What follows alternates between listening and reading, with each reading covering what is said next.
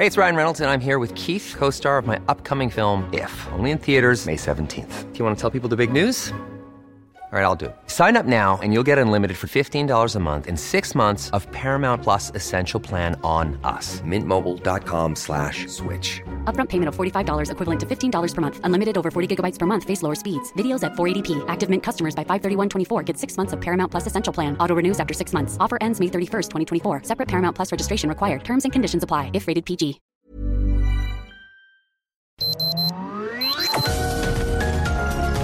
Heraldo Media Group presenta Sergio Sarmiento y Lupita Juárez. Información veraz y oportuna con un toque personal y humano. Por El Heraldo Radio, donde la H suena y ahora también se escucha.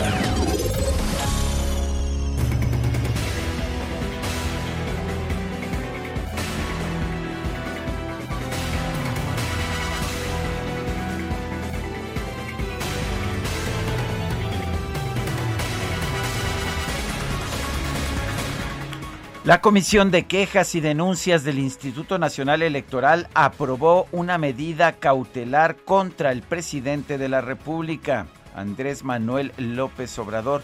Le ordenó retirar el, material de la mañanera del viernes 16 de abril, eh, una mañanera en la que presumió los avances de programas sociales en Chiapas, Oaxaca y Guerrero. El PRD, sí, el viejo partido de Andrés Manuel, así como Movimiento Ciudadano, presentaron una denuncia en contra del presidente luego de que ese viernes 16 de abril habló sobre los programas sociales. Incurrió, dijeron, en una violación a la veda electoral. Ese día el presidente presentó gráficas de beneficiarios y dijo que su gobierno apoya a los ciudadanos de esos estados y del país. Señaló que ha habido avances en comparación con gobiernos anteriores y bueno, pues también dijo que no estaba incluyendo en su información lo que tenía que ver con los fertilizantes o la vacuna, ¿sí? El gobierno se está adjudicando la aplicación de la vacuna. De manera unánime, los consejeros dijeron que se trata de una violación a la veda electoral se está difundiendo por parte de un servidor público todo lo que la ley contempla que se debe mantener al margen. Este es un ejemplo claro, me parece que es oportuno que esta comisión emita la medida cautelar y que se ordene el retiro de este contenido de donde son accesibles. Entonces, pues ha ordenado al gobierno retirar de sus páginas de internet, de sus redes en YouTube, de sus redes sociales, todo lo que tenga que ver con estos señalamientos del 16 de abril. Ya ha desaparecido, de hecho, la conferencia de prensa. Bueno, pues, ¿qué opina usted? Lo vamos a estar viendo en los próximos minutos. Yo soy Sergio Sarmiento. Quiero darle a usted la más cordial bienvenida a El Heraldo Radio. Lo invito a quedarse con nosotros. Aquí va a estar bien informado. También podrá pasar un rato agradable ya que siempre hacemos un esfuerzo por darle a usted el lado amable de la noticia. Guadalupe Juárez, muy buenos días, ¿qué nos tienes? Adelante. Hola, ¿qué tal? Sergio Sarmiento, qué gusto saludarte. Buenos días para ti, amigos. Bienvenidos a la información. Pues aquí escuchando estas declaraciones, estos eh, señalamientos y decisiones del Instituto Nacional Electoral. El presidente dice que no se va a callar, ¿no? Que él cuando vea algo pues eh, lo va a denunciar porque pues él se ha autonombrado el guardián de la democracia y también viendo que tendremos mañanera con piquete ya llegaron los médicos y la vacuna. Hay malpensados que creen que esto es un acto de proselitismo. A ver qué dice el INE sobre esto. Yo sí creo que era un acto necesario porque hay todavía personas que no se quieren vacunar y lo decíamos desde el principio, ¿no? A ver, ¿por qué no se vacuna frente a las personas? El propio presidente había dicho que esto pues era un show, que él no quería montar un circo, pero finalmente, ¿qué creen? Hoy se vacuna frente a las cámaras. Y bueno, por otra parte, Alonso Ancira, dueño de Altos Hornos de México, obtuvo su libertad al llegar a un acuerdo reparatorio con Pemex. Así que ahora va a pagar 216 millones 664 mil dólares por la compraventa irregular de la planta de agronitrogenados. ¿Lo hará? No crea usted así al chas chas, lo va a hacer en abonos, tres abonitos. Eh, la Fiscalía General de la República suspendió ya el proceso penal contra el empresario por lavado de dinero pero puede reactivarse en caso de incumplir su propuesta de pago que deberá realizar de 2021 a 2023. ¿Cómo la ve? Pues repara el daño y queda libre. Hay quien pensaba que después de realizar una situación de esta naturaleza estaría de por vida en la cárcel pagando esta pues irregularidad, pero bueno, se alcanzó este acuerdo. El juez de control José Artemio Zúñiga ordenó inmediata libertad de Ansira, quien por cierto veíamos ayer abandonó el reclusorio norte por ahí de las siete y media de la noche, no realizó declaraciones a los medios, llamó mucho la atención que eh, pues se fue eh, en una camioneta a Mercedes-Benz del lado de copiloto sin bajar la ventanilla, iba fumando un puro. Yo no conozco de puros, pero hay quien dice que este puro que él iba fumando tiene un valor como de 35 mil pesos. En fin, pues varias cosas que estaremos platicando un poquito más adelante sobre esta eh, liberación de Ansira que ofreció estos abonos precisamente para reparar el daño por agronitrogenados. Bueno, y en, otros temas, la Secretaría de Salud ha alertado, alertó ayer que se está incrementando el número de casos de COVID en 10 entidades del país, incluidas la Ciudad de México y el Estado de México. José Luis Alomía, director de epidemiología, dijo que este es efecto del relajamiento de las medidas de prevención durante las vacaciones de Semana Santa. Afirmó, sin embargo, que el alza aún es corregible. Y bueno, pues yo creo que en este contexto podemos entender también la decisión que ya mencionaba Guadalupe Juárez de que el presidente se vacune hoy, se va a vacunar hoy, pero en su conferencia de prensa mañanera. Son las 7 de la mañana con 6 minutos.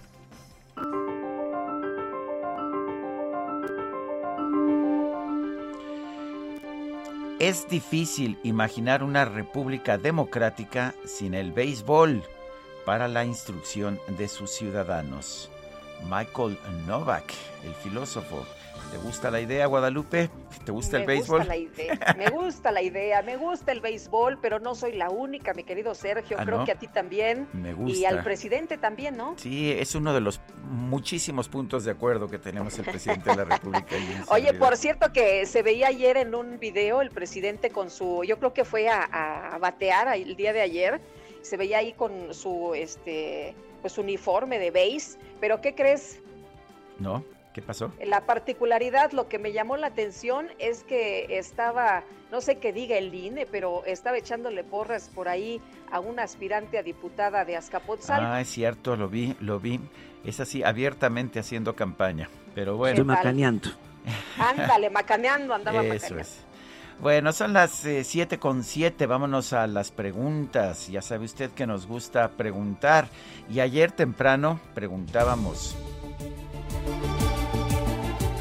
debe ampliarse el mandato de Arturo Saldívar como presidente de la Suprema Corte para que supervise la nueva reforma judicial. Nos contestó que sí, el 6.6%, sí debe ampliarse el mandato del presidente de la Corte, que no, 91.3%, que se quede mejor toda la vida, 2.1% recibimos 12.267 votos. Y esta mañana, esta mañana si logro pasar este estornudo que me quiere, que me quiere, a ver, parece que ya se fue. Bueno, esta mañana ya coloqué en mi cuenta personal de Twitter, arroba Sergio Sarmiento, la siguiente pregunta. ¿Está usted de acuerdo con la decisión del INE de borrar el contenido de la mañanera del 16 de abril?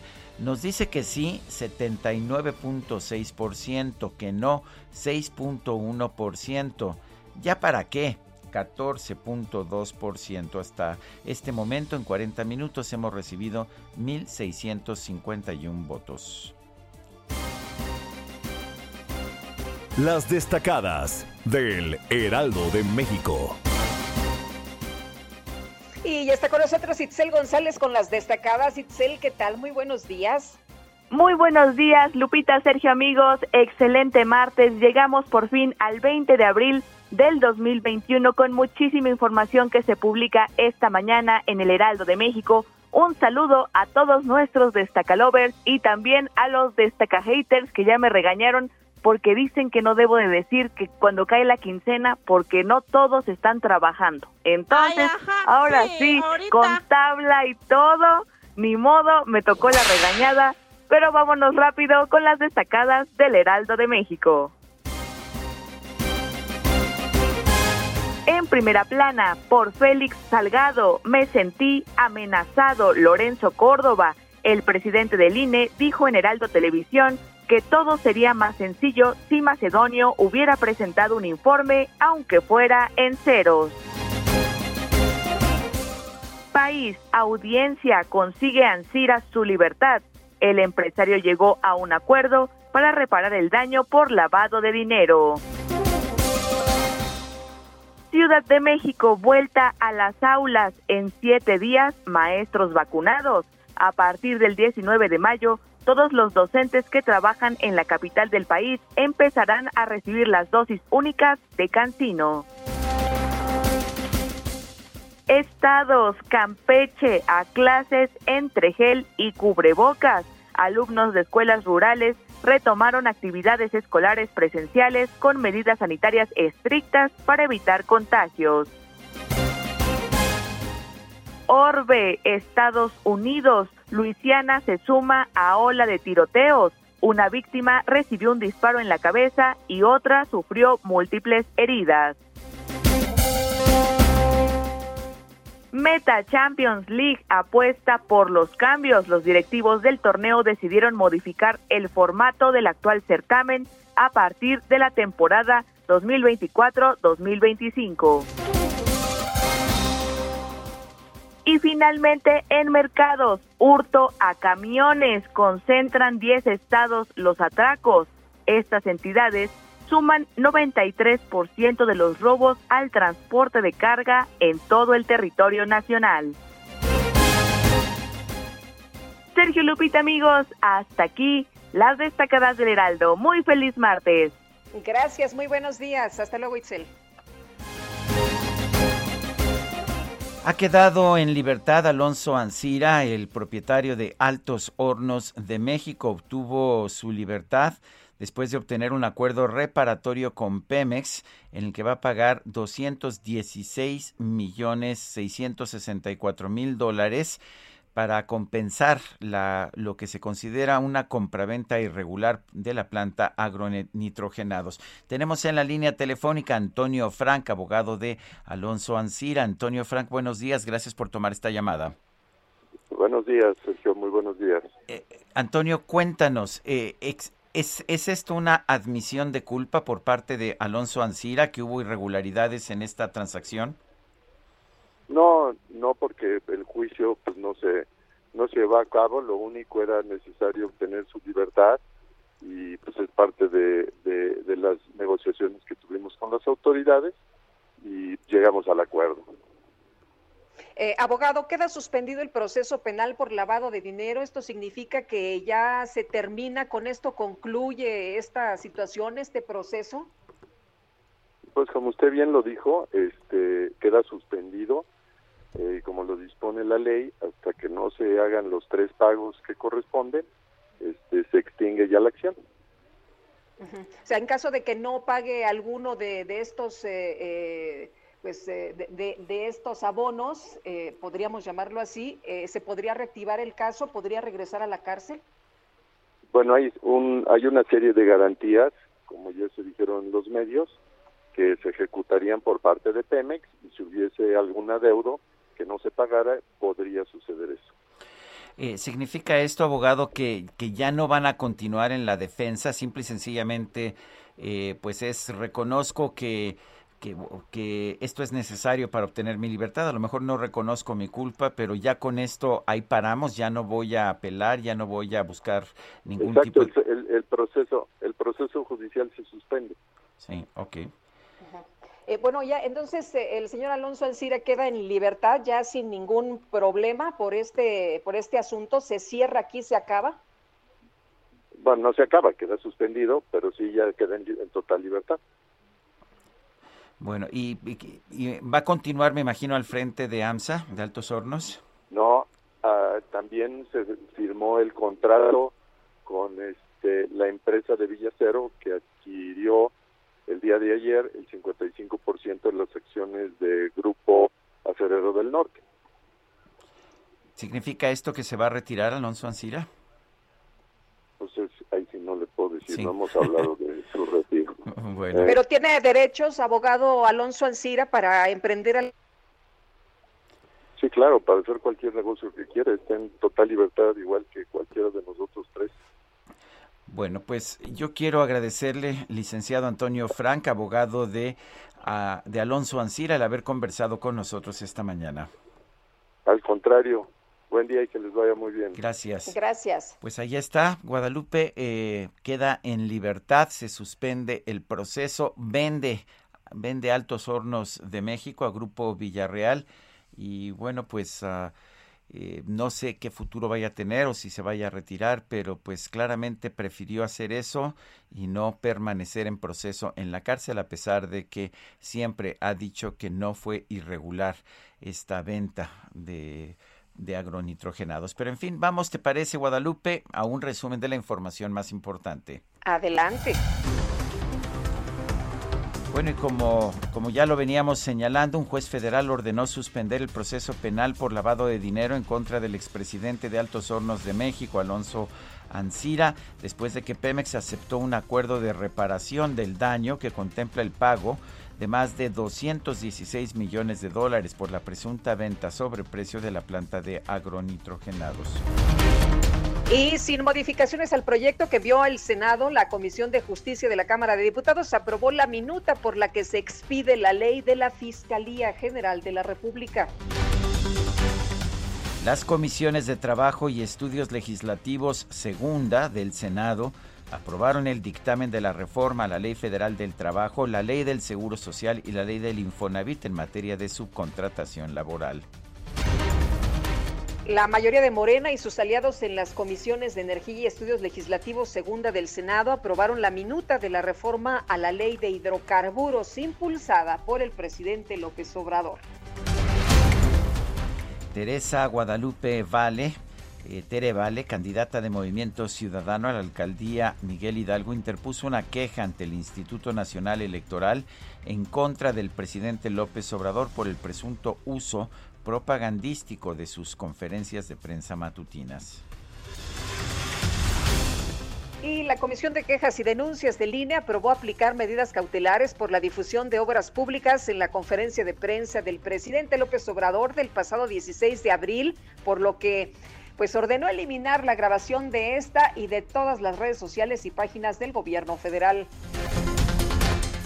El Consejo General del INE confirmó el retiro de las candidaturas del morenista Alfredo Ramírez y el independiente Roberto Villaseñor a la presidencia municipal de Morelia, Michoacán.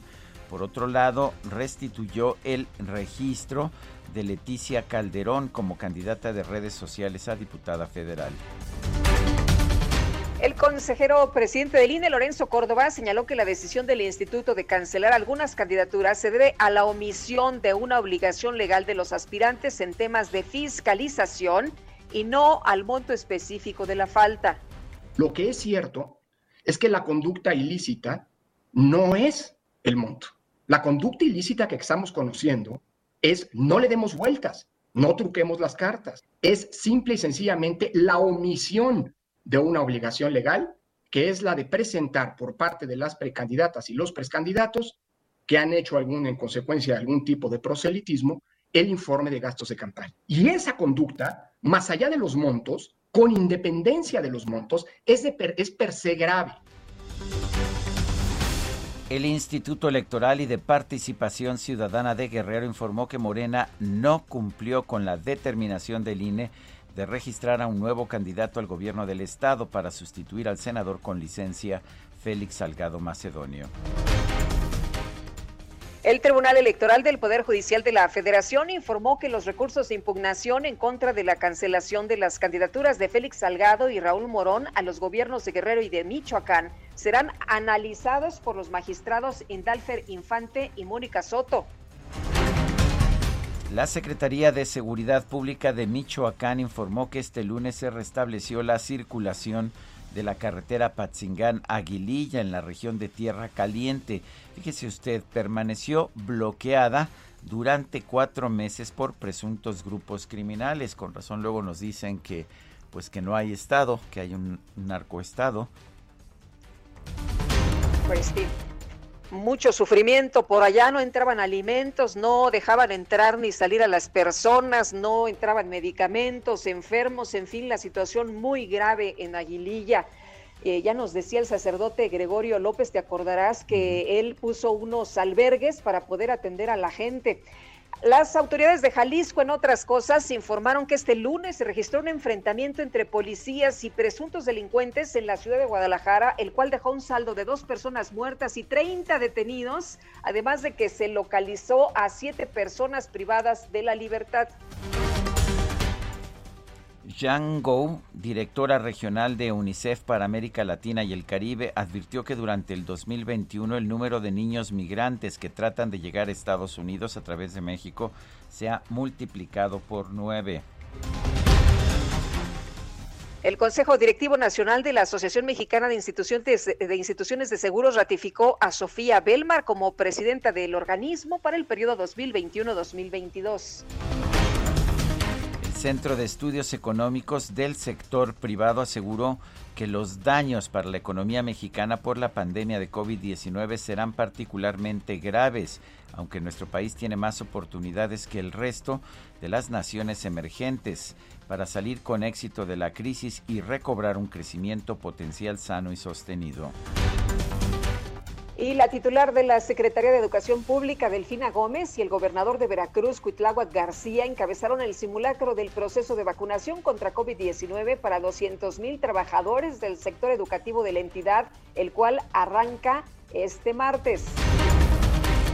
Esta mañana se ponen en marcha las campañas de vacunación para el personal educativo de Chiapas, Coahuila, Nayarit y Tamaulipas.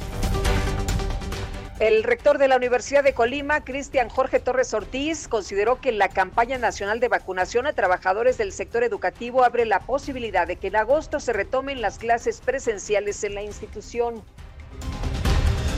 Teresa García Gasca, rectora de la Universidad Autónoma de Querétaro, señaló que en México hay siete proyectos de vacunas contra el COVID-19 que tendrían que ser reconocidos por el presidente López Obrador.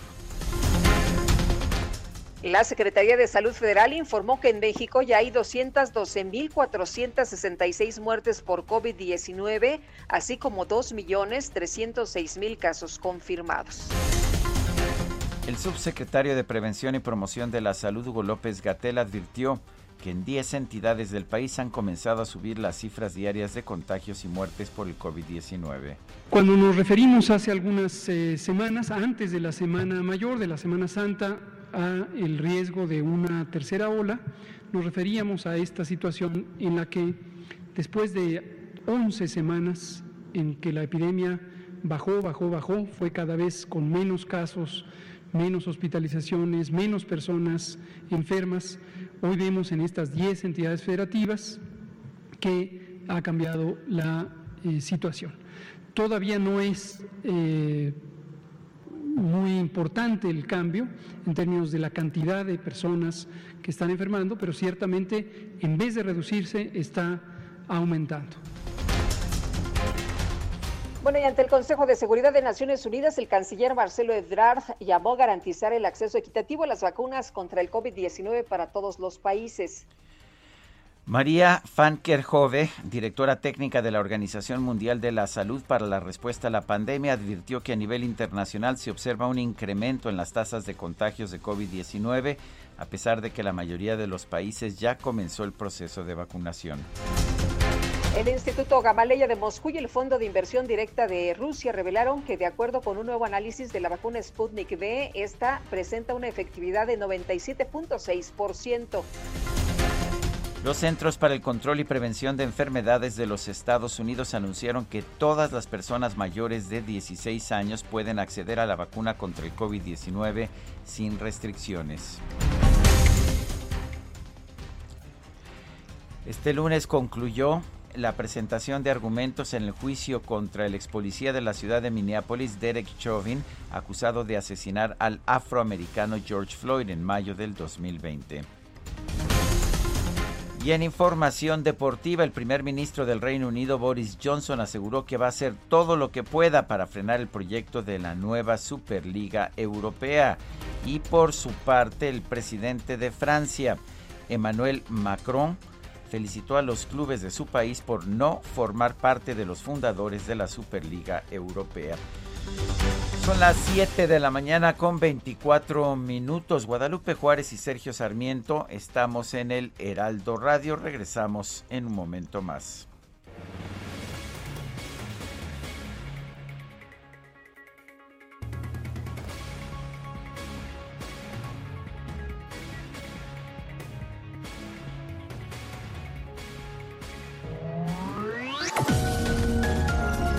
Sergio Sarmiento y Lupita Juárez quieren conocer tu opinión, tus comentarios o simplemente envía un saludo para ser más cálida esta mañana.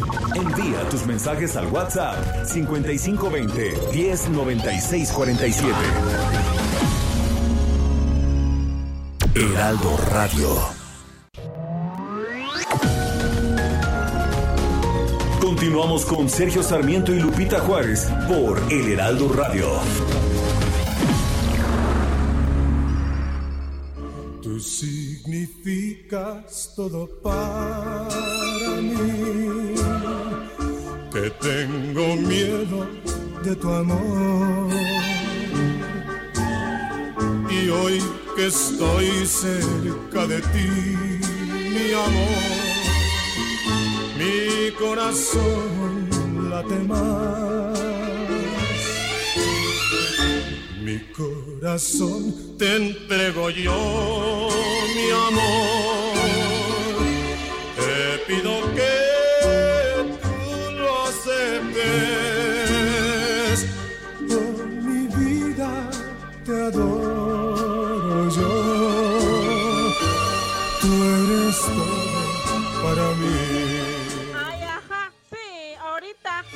Tú eres la vida. Pues a Ese pesar Quique le quita todo lo romántico. No, hombre, a pesar de las intromisiones del DJ Quique, lo que puedo decir es que hoy vamos a estar escuchando al barítono, a la voz de barítono más romántica de la radio en México. Vamos a estar escuchando a Alberto Vázquez, si te parece bien, Guadalupe.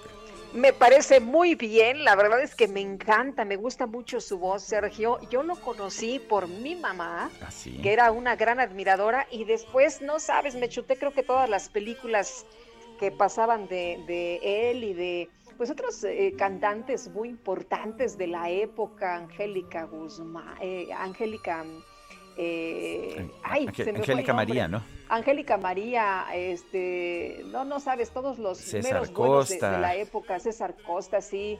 No, era, era una genialidad. La verdad es que me tocó ver muy buenas películas y me hice también admiradora de Alberto Vázquez. Pues la verdad es que fue todo un personaje, un personaje de la canción. Está cumpliendo el día de hoy, 21 de abril. Es de Guaymas, Sonora. Ahí nació el 20 de abril de 1940. Y escuchemos algunas notas más del compañero barítono Alberto Vázquez. No, ya se me acabó la canción. Las hacían muy cortas en aquella época. Mejor vámonos a los mensajes del público. Ay, hay muchos mensajes, dice Patricia. Hola, buen día. ¿Cómo están? Ahora sí lista para escucharlos. Que tengamos excelente día a ustedes y todo el equipo de trabajo. Saludos desde Tequisquiapan, Querétaro. Y dice otra persona, no tiene la culpa el payaso de Palacio por actuar como payaso, sino nosotros por ver y escuchar el circo en las mañanas. Felicidades por su veraz y oportuno noticiario, no nos pone el nombre. Eh, Venturoso Martes, dice Rodolfo Contreras, las mañaneras destruyen, dice, y tú mereces vivir. bueno, pues ahí, ahí lo que nos dicen nuestros amigos esta mañana, la mañanera de hoy con todo y piquete, ¿no? Y nos han dicho que no faltarán vacunas contra COVID-19 para todas a todos en condiciones de igualdad y sin abusos de poder. El Consejo Rector de la Tortilla Tradicional Mexicana y la Cámara Nacional de la Industria de Producción de Masa y Tortillas están advirtiendo que en las próximas semanas podría seguir aumentando el precio del kilogramo de la masa y la tortilla en el país. Sergio Jarquín es presidente del Consejo Rector de la Tortilla Tradicional Mexicana. Don Sergio, buenos días. Muy buenos días. Eh, cuéntenos cuáles son los factores que están impulsando este incremento en el precio de la tortilla y de la masa. Pues la verdad es que un incremento histórico en los en los insumos desde el principio de este año, a partir de la pandemia en el año pasado, pero sobre todo en este año, se han incrementado en demasía el costo del maíz, el costo del gas, el costo de las harinas, principales factores para la elaboración de nuestro producto. Eh, don Sergio, ¿están acaparando el maíz? Maíz sí hay, y si ustedes recordarán incluso la SADER, así como el presidente anunciaron que hubo un excedente en la producción de maíz, pero derivado del movimiento de la Bolsa de Valores de Chicago, eh, cómo se comporta la economía en el, en el mundo, se incrementó el costo, entonces conviene más guardarlo y venderlo cuando está más caro. Entonces, obviamente que eso nos repercute a nosotros gravemente. ¿Qué tendría que hacerse? ¿Cuál sería la posición del Consejo Rector eh, sobre este tema? Nosotros tuvimos desde el año pasado reuniones con el gobierno federal donde solicitamos un programa emergente y parte de ese programa tendría que ser el hecho de que Segalmex nos vendiera maíz. En diciembre pasado se nos prometieron 700 mil toneladas. Esto para estabilizar el precio del maíz y obviamente estabilizar el precio de la tortilla. Pero gradualmente, conforme pasaron los meses, fue disminuyendo la cantidad. Bueno, y la promesa, porque hasta el día de hoy, hoy nos dicen hace unas semanas, y eso extraoficialmente, que no se le iba a vender maíz a la industria. Pero como un compañero, Arcadio Castro, allá en Guerrero, tuvo a bien hacer una investigación y resulta que hay bodegas al aire libre donde el maíz se está echando a perder de Segalmex. Pues obviamente que esa es la molestia de la industria por la no preocupación del gobierno sobre este producto tan importante en la en las mesas del mexicano. Don Sergio, ¿cuánto podría llegar a, costar el, kilo de tortilla si no hay un acuerdo, si no hay un arreglo?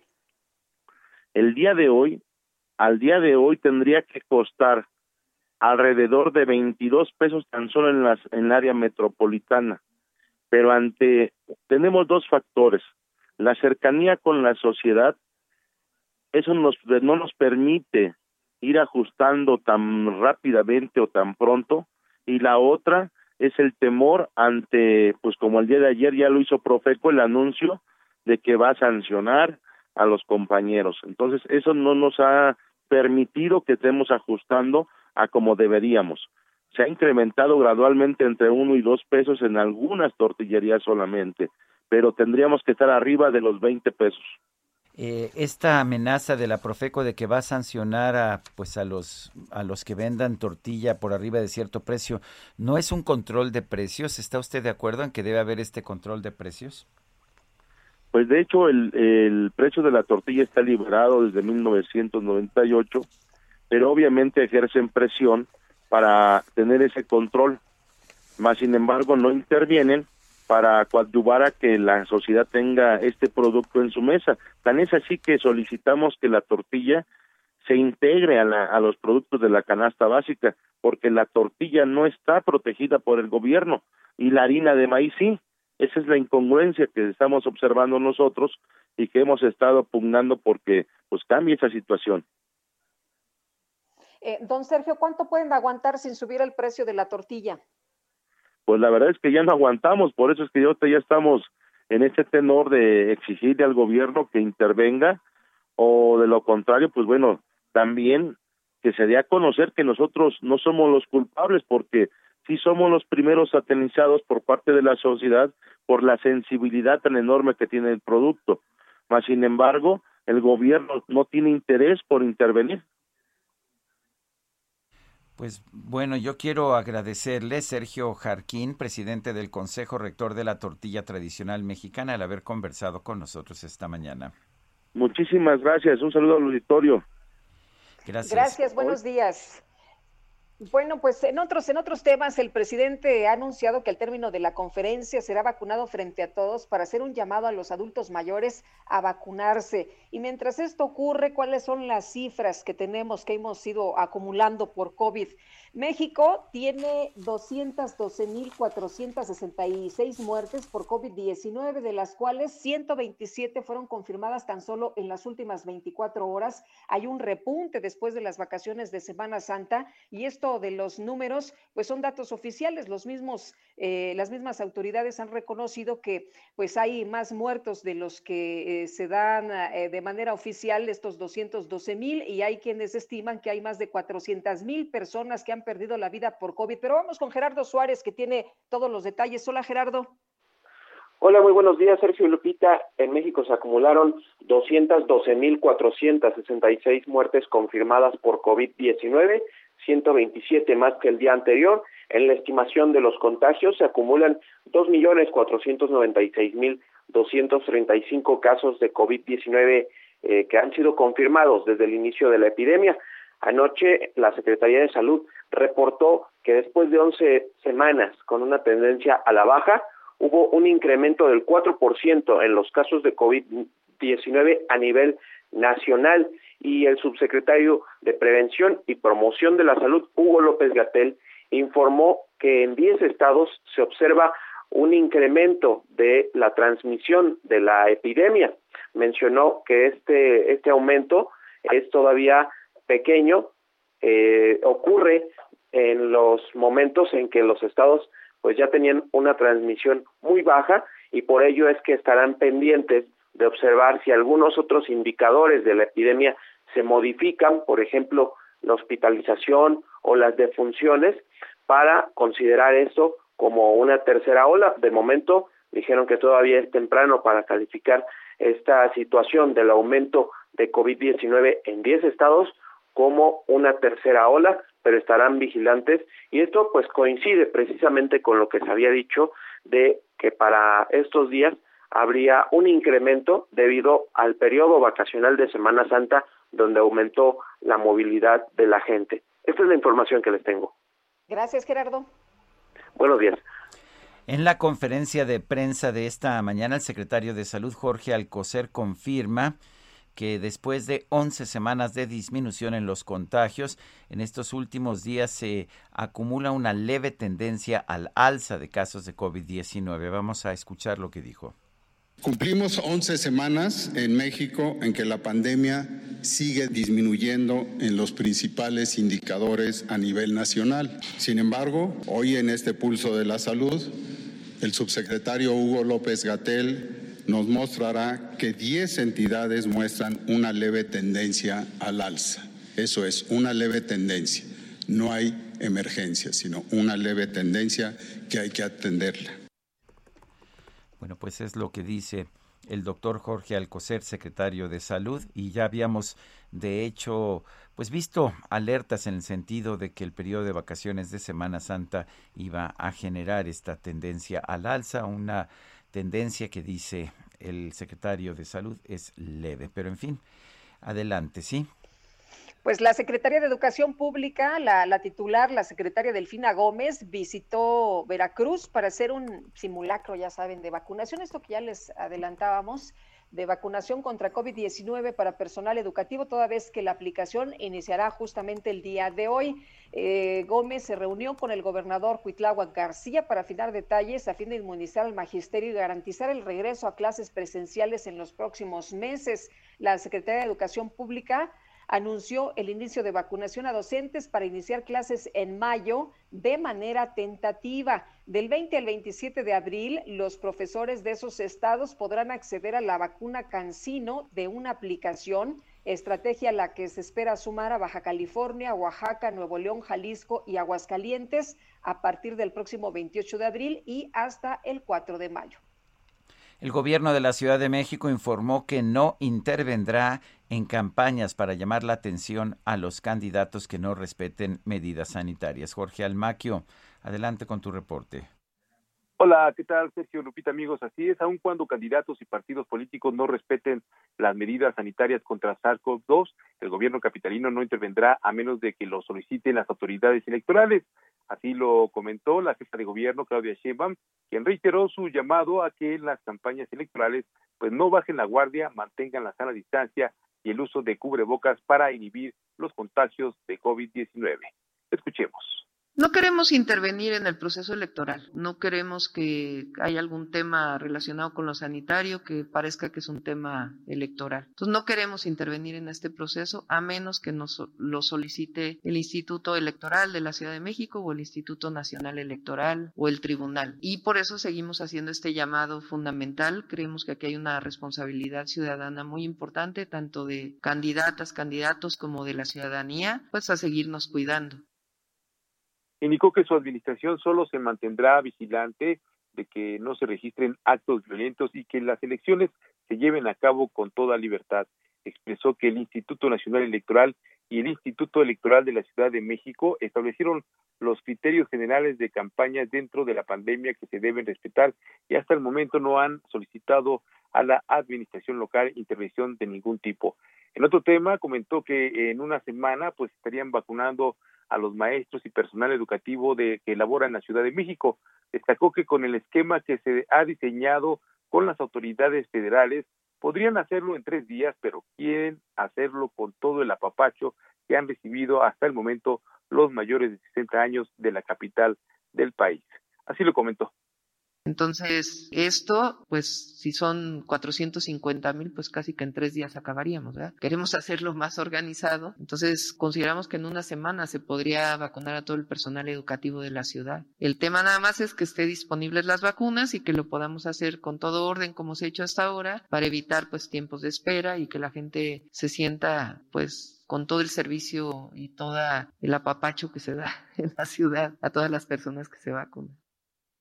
Shane Pardo aclaró que la orientación del Programa Nacional de Vacunación es que se vacune a la gente del lugar donde trabajan, por lo que si el personal educativo vive en el Estado de México, pero trabaja en algún plantel de las 16 alcaldías, pues será inoculado sin restricciones de ningún tipo.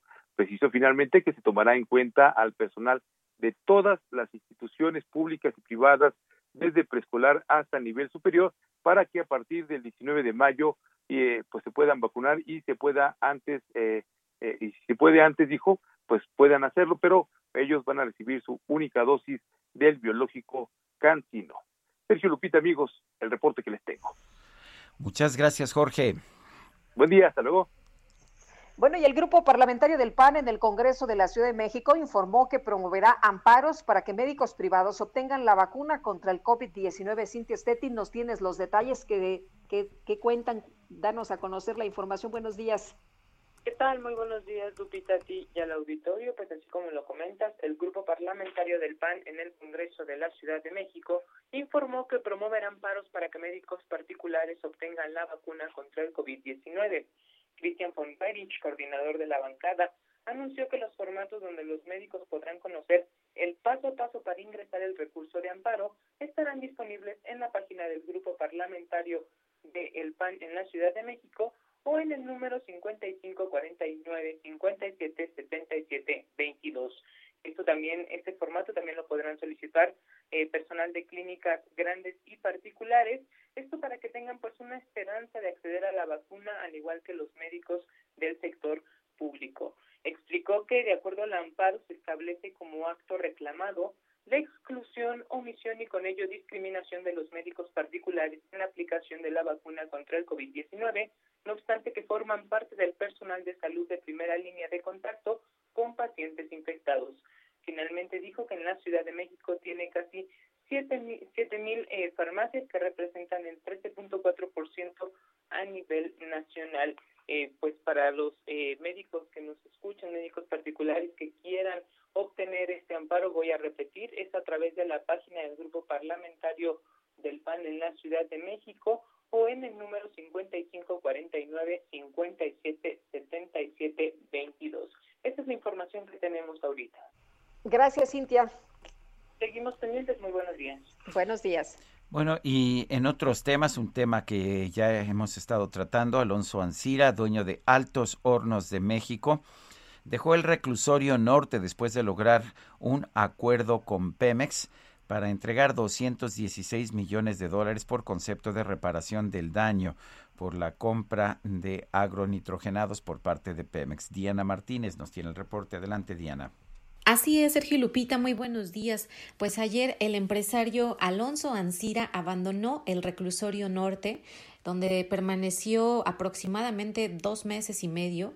A las 19.30 horas, el dueño de Altos Hornos de México salió del centro penitenciario en el asiento del copiloto de una camioneta negra Mercedes-Benz con placas de la Ciudad de México.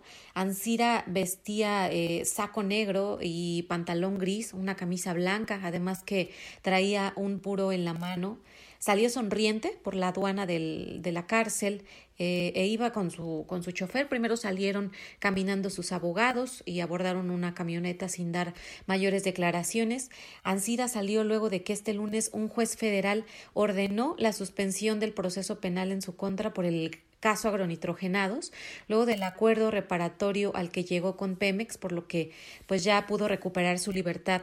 El dueño de AMSA se comprometió a pagar 216 millones 664 mil dólares en tres pagos. El primero lo realizará el próximo 30 de noviembre y para cubrir el monto total ofreció en garantía aproximadamente 50 bienes muebles e inmuebles. Bueno, gracias Diana Martínez por esta información. Adelante, Lupita. Bueno, pues por vender a sobreprecio la planta chatarra de agronitrogenados, estuvo en la cárcel, ya salió y va a pagar, repara el daño y queda libre. Bueno, con 25 votos a favor y dos abstenciones, las Comisiones Unidas de Trabajo y Previsión Social y Estudios Legislativos Segunda del Senado aprobaron la minuta de la Cámara de Diputados con proyecto de decreto que regula la subcontratación laboral conocida como outsourcing. Vamos rápidamente con Misael Zavala, que nos tiene toda la información. Misael, ¿qué tal? Buenos días. Buenos días, Lupita. Efectivamente, como bien lo comentas, el dictamen sobre la regulación de la subcontratación llegó al Senado de la República apenas hace unos cinco días y, el, la Comisión del Trabajo que preside el senador Napoleón Gómez Urrutia de Morena le dio celeridad al tema, ya que hay un consenso no solo de todas las bancadas, sino del gobierno federal, empresarios y también sindicatos. La reforma, eh, Lupita, busca acabar con las prácticas ilegales del llamado outsourcing, ya que establece la obligación de las empresas de registrarse en un padrón nacional de subcontratación donde cumplan reglas y normas. En caso de que las empresas de subcontratación no registren el padrón, se prevén multas de casi 500 mil pesos. También, según lo aprobado, las personas físicas o morales que proporcionen los servicios de subcontratación en un plazo de tres meses a partir de que entre en vigor el decreto deberán ya contar con este registro ante la Secretaría del Trabajo y Previsión Social. Para integrarse a este padrón tendrán que acreditar que están al corriente de sus obligaciones fiscales y de seguridad social. Se incluyó también que los gobiernos regularicen a todos sus trabajadores y para ello tendrán seis meses. Eh, en otros de los puntos eh, a, ocho, a ocho modificaciones a las leyes federales. Los trabajadores contratados bajo el, bajo el esquema de subcontratación también ya tendrán derecho a recibir el reparto de utilidades, seguro social, pensiones, créditos de vivienda, entre otras prestaciones conforme a la ley. Esta reforma pasará en breve ya al Pleno del Senado, donde pues eh, se espera que ya será avalada en esta semana ya que pues hay un gran consenso. También Lupita te cuento que en Fast Track y sin mover una coma el dictamen de San Lázaro, las comisiones del Senado avalaron con 17 votos a favor y 11 en contra también la reforma a la ley de hidrocarburos del presidente Andrés Manuel López Obrador, que principalmente pues privilegia el control de eh, la industria eh, la industria petrolera al gobierno mexicano y pondrá revisión contratos de particulares. En ese sentido, si hay más oposición eh, de las bancadas del PAN, del PRD, del PRI y del Movimiento Ciudadano, ya que dicen que es una ley que, bueno, traerá consigo varios amparos porque es inconstitucional. Lupita, esta es la información. Muy bien. Misael, muchas gracias. Muy buenos días. Gracias, buenos días. Bueno, en otros temas, la Comisión de Justicia de la Cámara de Diputados aprobó las modificaciones a la ley orgánica de la Fiscalía General de la República. Este proyecto fue avalado por 12 votos a favor, 9 en contra y 5 abstenciones.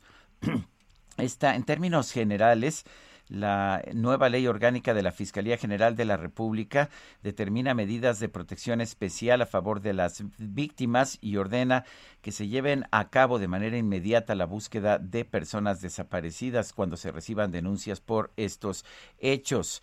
Y bueno, pues los partidos de oposición denunciaron que el dictamen contiene puntos que deben modificarse. Vale la pena señalar que esta nueva ley orgánica de la Fiscalía General de la República es la que tiene un artículo transitorio, el décimo tercero, que amplía el mandato del presidente de la Suprema Corte de Justicia y presidente del Consejo de la Judicatura. Son las 7 de la mañana con 54 minutos. Guadalupe Juárez y Sergio Sarmiento estamos en el Heraldo Radio. Regresamos. Mi corazón te entrego yo, mi amor. Te pido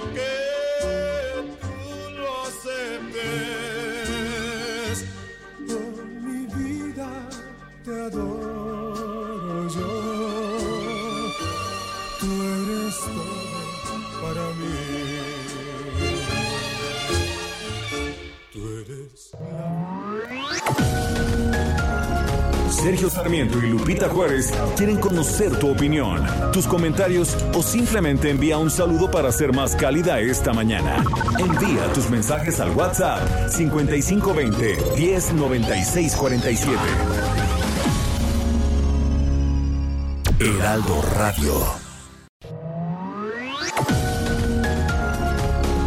Continuamos con Sergio Sarmiento y Lupita Juárez por El Heraldo Radio.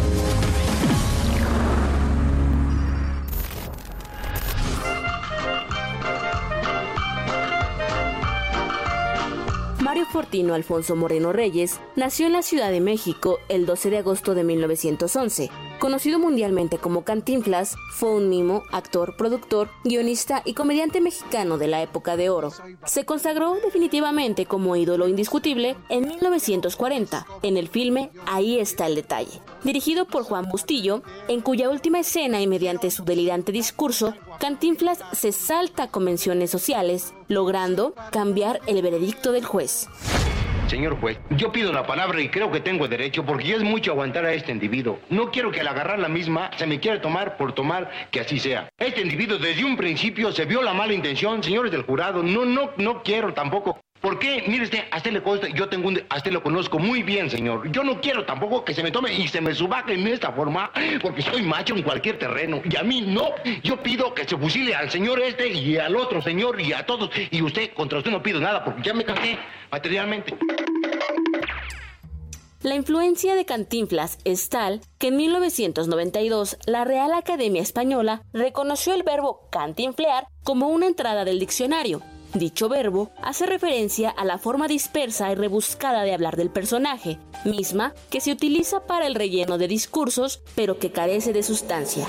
Mario Moreno cosechó su mayor éxito en 1956, tras filmar La Vuelta al Mundo en 80 días, actuación por la que se le premió con el Globo de Oro. En ese mismo año, Cantinflas se convirtió en el actor mejor pagado del mundo, Además, recibió reconocimiento del cómico Charles Chaplin, quien declaró que Moreno era el mejor comediante vivo. Desde luego estas cosas, señor comisario, que para uno son hasta cierto punto bochornosas por la clase de gente con quien está hablando. Porque desde luego, pues la cuestión de que ciertas que pudiéramos llamar formalidades de momento, a mí sí me extraña, señor comisario, porque usted es una persona recíproca y al mismo tiempo entendible. Cantinflas se caracterizó por haber interpretado una multitud de oficios a lo largo de sus películas, generalmente de carácter humilde, como bolero, albañil o barrendero, aunque también profesiones como médico, abogado, policía y hasta sacerdote. Todos los personajes con su inconfundible personalidad ingeniosa, extrovertida y elocuente. El 20 de abril de 1993, Cantinflas murió a causa del cáncer de pulmón asociado al tabaquismo. Su repertorio fílmico abarca 20 películas a color y 35 a blanco y negro.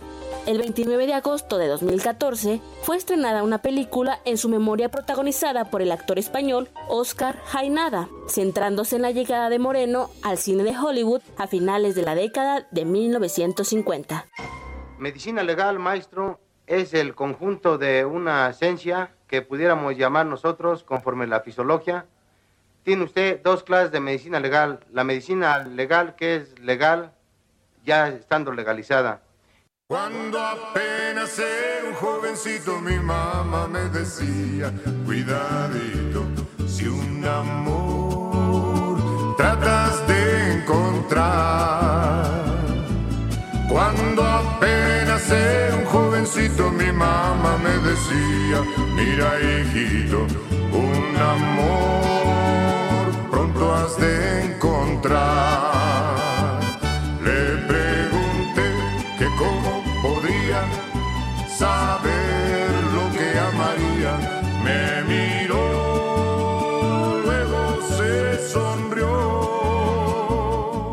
Estamos escuchando a Alberto Vázquez, quien nació el 20 de abril de 1940, está cumpliendo 81 años.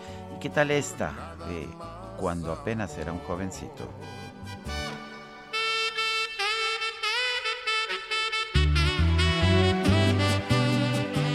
¿Cómo ves, Guadalupe? Ay, las mamás.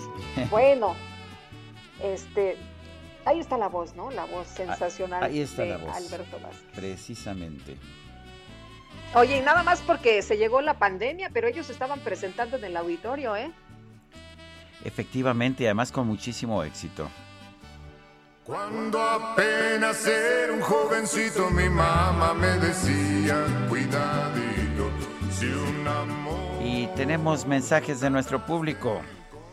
Dice Miguel Delgadillo, buenos días. Claro que está bien suspender la transmisión de la pista circense matutina, sin embargo, el daño está hecho. Como dijo Malo, sancionen, pero poquito. No es para tanto. Además, se trata del capo de la neomafia del poder. Feliz martes.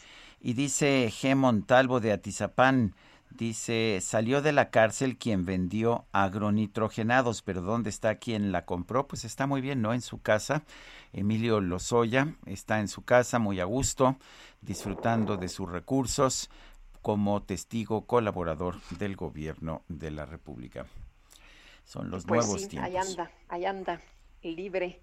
Oye, eh, fíjate que nos dice una persona al auditorio que si vimos la encuesta que presentó ayer el presidente López Obrador, no que no se vale, decía que la mayoría está de acuerdo en que Morena tenga en que Morena tenga la mayoría en la Cámara de Diputados, pues tendrá que sancionarlo si, si cometió eh, alguna violación a la ley electoral, pues el INE tendrá de nuevo que, que decirle.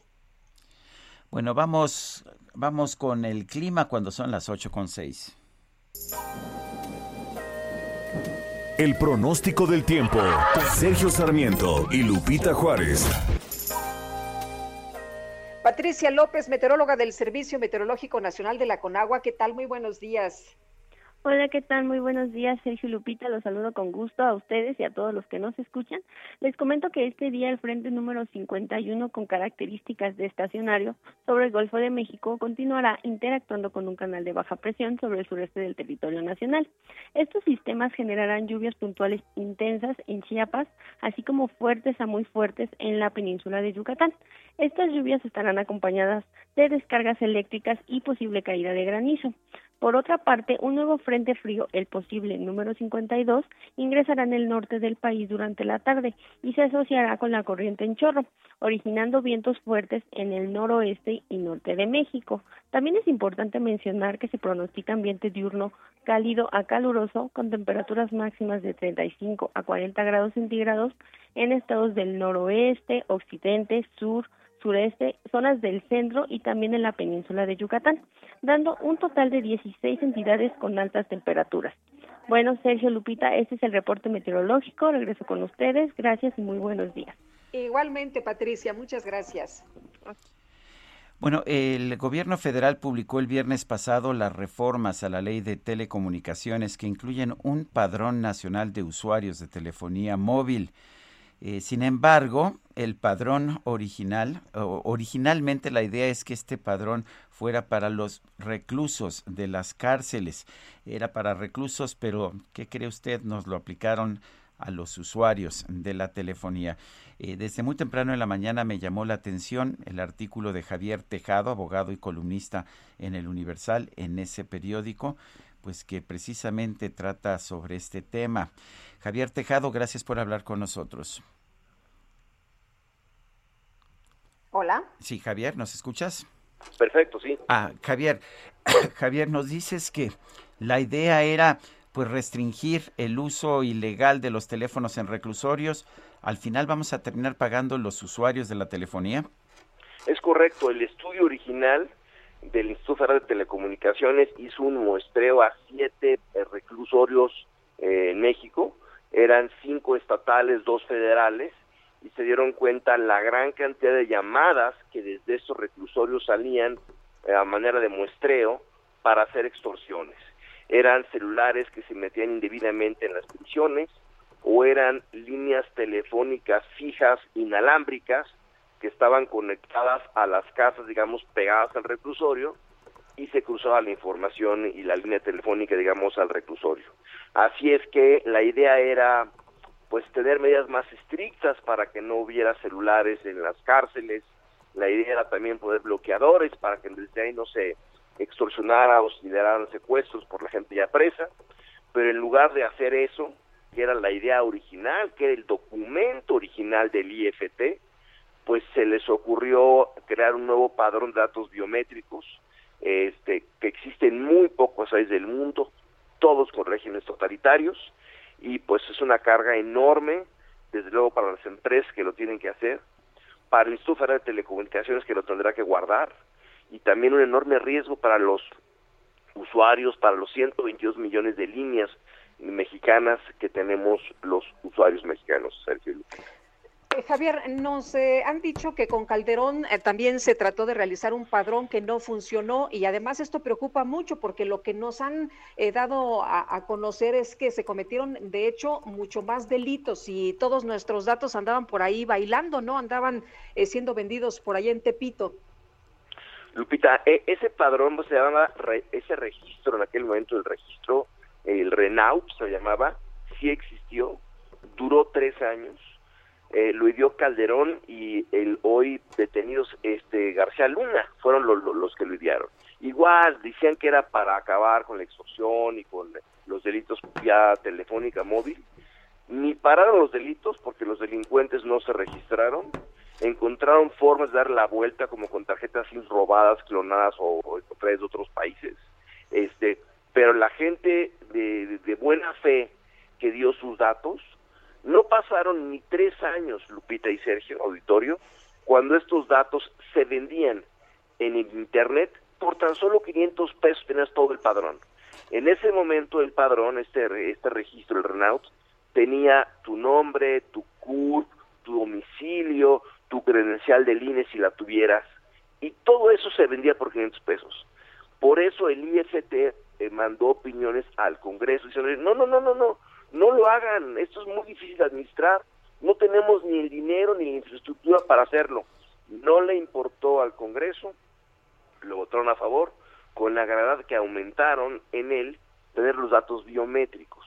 Los datos biométricos es nuestras huellas digitales de los 10 dedos de las manos y el iris de los ojos. Pues tenemos razones para preocuparnos, Javier. Muchísimas, Sergio. Primero porque esto pues no van a combatir, como era la idea, lo que pasa en los reclusorios. Van a seguir saliendo llamadas eh, hechas por delincuentes para hacer delitos desde la cárcel, primero. Segundo, pues hay muchos tramos de incertidumbre.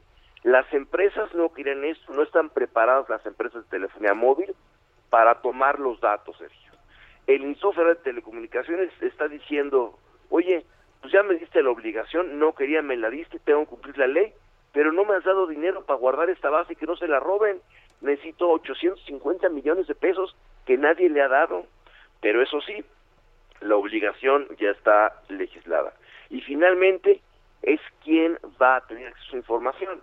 Digo, más allá de que se puede robar, que es el gran riesgo ese padrón, el riesgo es que cualquier policía va a poder pedir los datos al IFT y no va a saber ni para qué los van a pedir y eso preocupa enormemente, Sergio.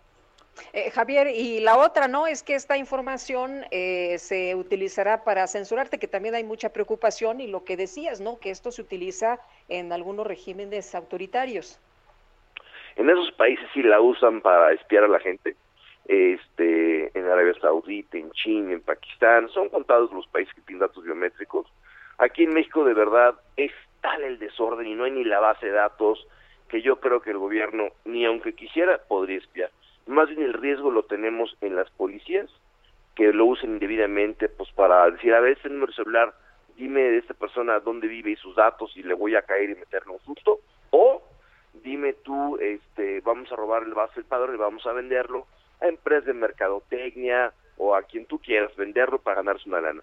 Yo creo que lo que está en riesgo una vez más es que como una ocurrencia sin presupuesto, sin apoyo de las instituciones que van a administrar esta base de datos, sin apoyo de las empresas telefónicas que van a pedir recabar los datos, pues esto me suena a que va a salir muy mal y los datos de los que los tengamos que dar, porque mucha gente que puede, Sergio, va a empezar a, a, guardar sus celulares bajo empresas para no dar sus datos personales o va a traer líneas de Guatemala y de Estados Unidos, los que tengamos que dar los datos, porque no nos queda de otra, pues sí, nuestros datos van a estar en riesgo si es que queremos seguir usando un teléfono móvil.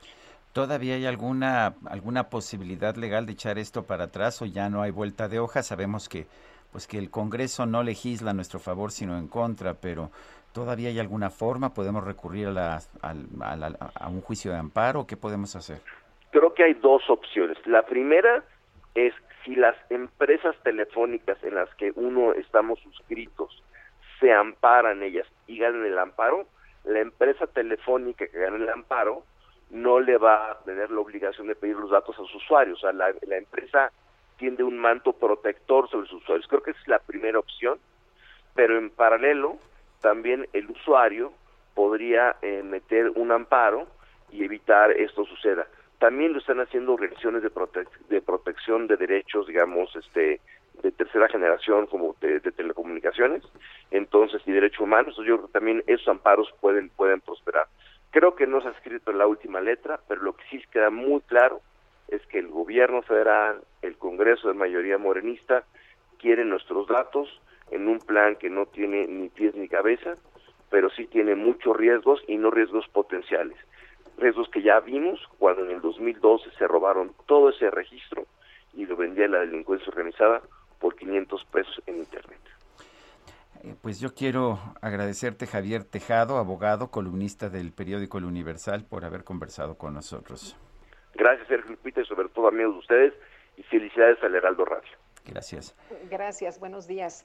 Bueno, en otra nota también importante, hemos estado atentos de lo que ocurrió el día de ayer. Regresaron, regresaron casi seis mil estudiantes a clases presenciales allá en Campeche y vamos a platicar con Ricardo Co Cambrianis. Eh, Cambranis, él es secretario de Educación de Campeche. Don Ricardo, ¿cómo le va? Muy buenos días. ¿Cómo les fue ayer? Ay, se cortó la comunicación. Vamos a tratar de recuperar nuestro, nuestro enlace con Ricardo Cocambranis, secretario de Educación de Campeche, mientras nuestro equipo lo hace.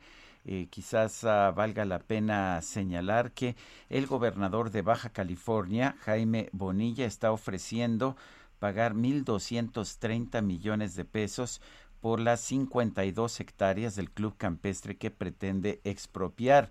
Esto, pues que parece mucho dinero, es nada más alrededor de un 10% del valor real de estas 52 hectáreas, pues en un lugar muy cotizado de la ciudad de Tijuana, de manera que pues ya no está ofreciendo el gobernador Jaime Bonilla una expropiación que por ley debe ser compensada adecuadamente, está buscando de hecho un robo a los socios, a los miembros de este club campestre. Pero bueno, ya está listo Sí, ya está listo el secretario de Educación de Campeche, Ricardo Cocambranis. Eh, señor, eh, ¿cómo les fue el día de ayer? Cuéntenos cómo está todo por allá. Sí, muy buen día. La verdad que el día de ayer tuvimos eh, la oportunidad de iniciar con las clases presenciales en una primera fase donde están involucradas 137 escuelas primarias. Los niños estuvieron ahí presentes y la verdad era un gusto ver a los que van por primera vez, los de primer grado, que no habían tenido comunicación más que a través de, sus padres de familia que eran los que recibían los cuadernillos y ver a todos los niños ya listos para estar trabajando en esta en esta actividad tan importante como es eh, el aprendizaje. Los padres de familia desde la semana pasada se conformaron los consejos de participación de salud, estuvieron atentos en lo que fue la limpieza de los planteles, la sanitización de los mismos y ayer estuvieron colaborando mucho desde el filtro de la entrada hasta estar viendo cómo los niños estaban en las en las aulas.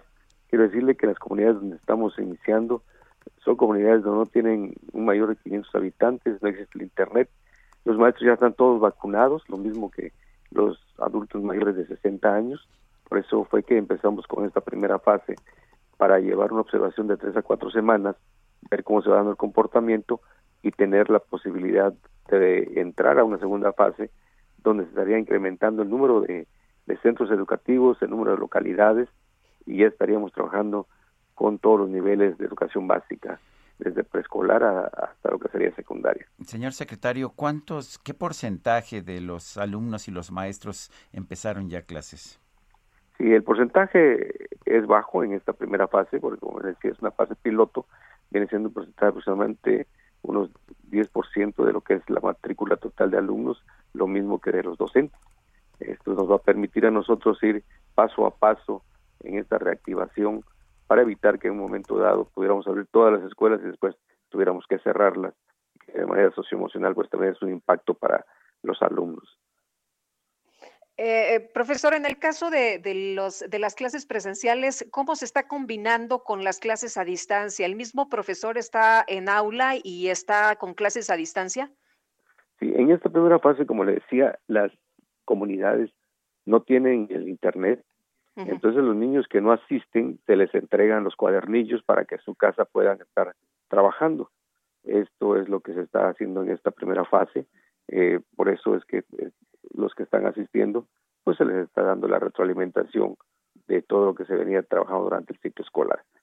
Pero es de, niños, básicamente de niños que no estaban conectados. Así es.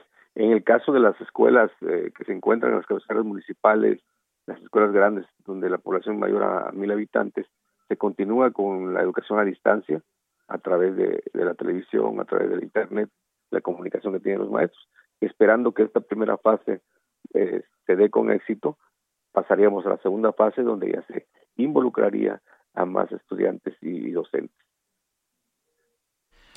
Pues yo quiero agradecerle, señor secretario, el haber conversado con nosotros esta mañana. Mucho gusto, César. Estamos a las órdenes.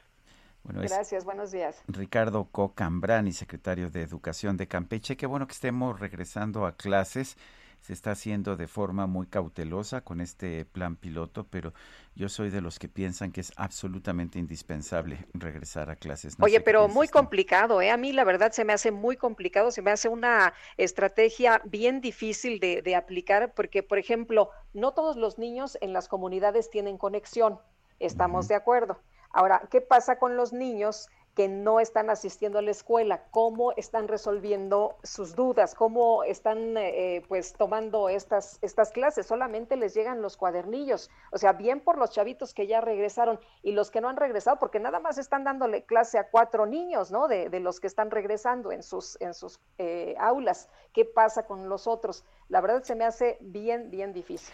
Bueno, eh, precisamente esto nos lleva a que tenemos que buscar acelerar el regreso a clases. Yo sí creo que es absolutamente indispensable regresar a clases y bueno, pues ojalá que lo podamos lograr por lo menos, yo, yo diría en el peor de los casos para el inicio del próximo ciclo escolar. Pero en fin, estaba yo hablando sobre el tema de la expropiación del Club Campestre de Tijuana por parte del gobernador Jaime Bonilla. Acabo de señalar que está ofreciendo una indemnización que sería menor al 10% del valor real comercial de las tierras que está tratando, de las tierras y las instalaciones que está tratando de expropiar. Hoy habló del tema el presidente Andrés Manuel López Obrador que dijo pues que no conoce, que no conoce sobre esta situación, pero vamos a escuchar lo que dijo. Cuando me dices el campo de golf expropiado, este, tengo que verlo bien porque van a surgir en estos días faltan pues como 40, 50 días para la elección. Estamos en víspera de las elecciones y van a haber muchas acusaciones con propósitos políticos, electorales. Entonces, vamos a, a tomar las cosas con calma para este, no hacer juicios sumarios, no condenar a nadie y si tiene que ver con lo político electoral, pues actuar con imparcialidad. Bueno, pues es la posición del presidente Andrés Manuel López Obrador. Nos va a dar a conocer su posición. Dice que va a estudiar el tema. Bueno, y se me hace raro que no conozca el tema el presidente, ¿no? Él que siempre ha dicho que el presidente lo sabe todo. Pues eso es y lo además que dice. ha sido una nota que se ha difundido mucho. En fin, vamos con Augusto Atempa desde Viaducto. Augusto, ¿qué tal? Buenos días. Sergio Lupita, muy buenos días. Así es, ya nos encontramos recorriendo las calles. Para todos auto- los automovilistas que van a utilizar viaducto Miguel Alemán en su tramo de observatorio hacia la zona del aeropuerto, les informo que encontrarán algo de tráfico, esto desde la incorporación con Río Becerra, es decir, antes de llegar hacia la avenida de los Insurgentes, hasta la calzada de Tlalpan. Hay que manejar con mucha precaución y sobre todo mucha paciencia en este tramo. En sentido contrario, la circulación es bastante fluida, hay que tomarlo en cuenta también. Y anduvimos por el metro observatorio y es que hace unos instantes la línea 1 eh, presentaba algunos retrasos. Poco a poco se ha ido restableciendo el servicio en esta línea para todos aquellos que van a viajar ya sea en el metro y que van a utilizar esta línea. Del oriente al poniente, poco a poco se empieza a restablecer el servicio y los usuarios ya lo pueden ver en los trenes, en el paso de los trenes, por supuesto. Sergio Lupita, mi, re- mi reporte. Gracias, Augusto. Muy buen día. Vamos a un corte, regresamos. pronto has de encontrar.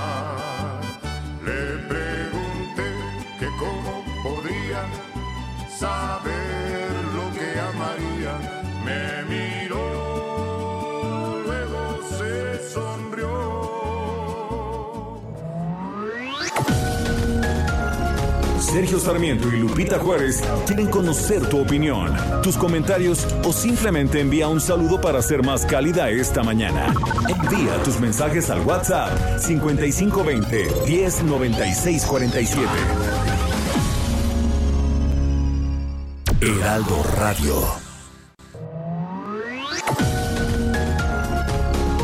Continuamos con Sergio Sarmiento y Lupita Juárez por El Heraldo Radio.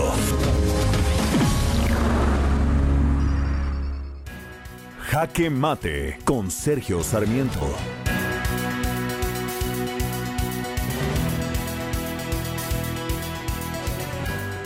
Me parece lamentable ver que el Instituto Nacional Electoral se convierte en un simple censor en estos tiempos de campaña. Efectivamente, la Comisión de Quejas ha retirado, ha retirado información de la conferencia de prensa del 16 de abril del presidente Andrés Manuel López Obrador. ¿Y por qué? Pues porque el presidente defendía sus programas de gobierno, sus programas de trabajo. Yo pienso que las campañas deberían ser para eso, para presentar argumentos, para defender ciertos tipos de políticas públicas, para decir lo que yo estoy proponiendo o lo que yo estoy haciendo es mejor de lo que proponen los rivales. Para eso son las campañas políticas en los países realmente democráticos del mundo.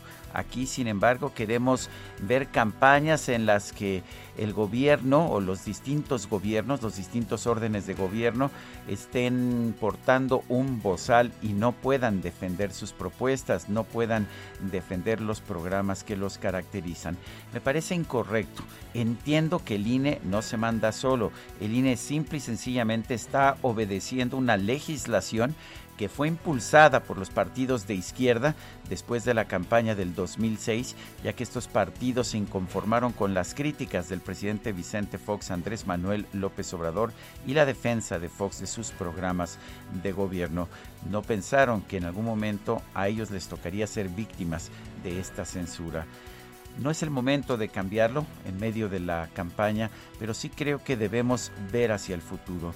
No nos ayuda en nada tener esta censura en momentos de campaña. Por supuesto que los políticos por naturaleza van a hacer política, como lo hacen en Estados Unidos, en Canadá, en Francia, en España y en cualquier otro país democrático.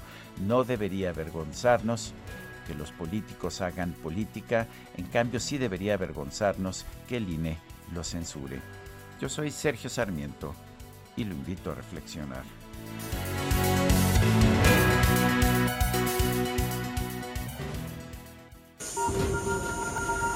Reporte Metro con Palmira Silva. Palmira Silva, ¿cómo estás? Buenos días. Hola, muy buenos días, Lupita, Sergio, un saludo a su auditorio.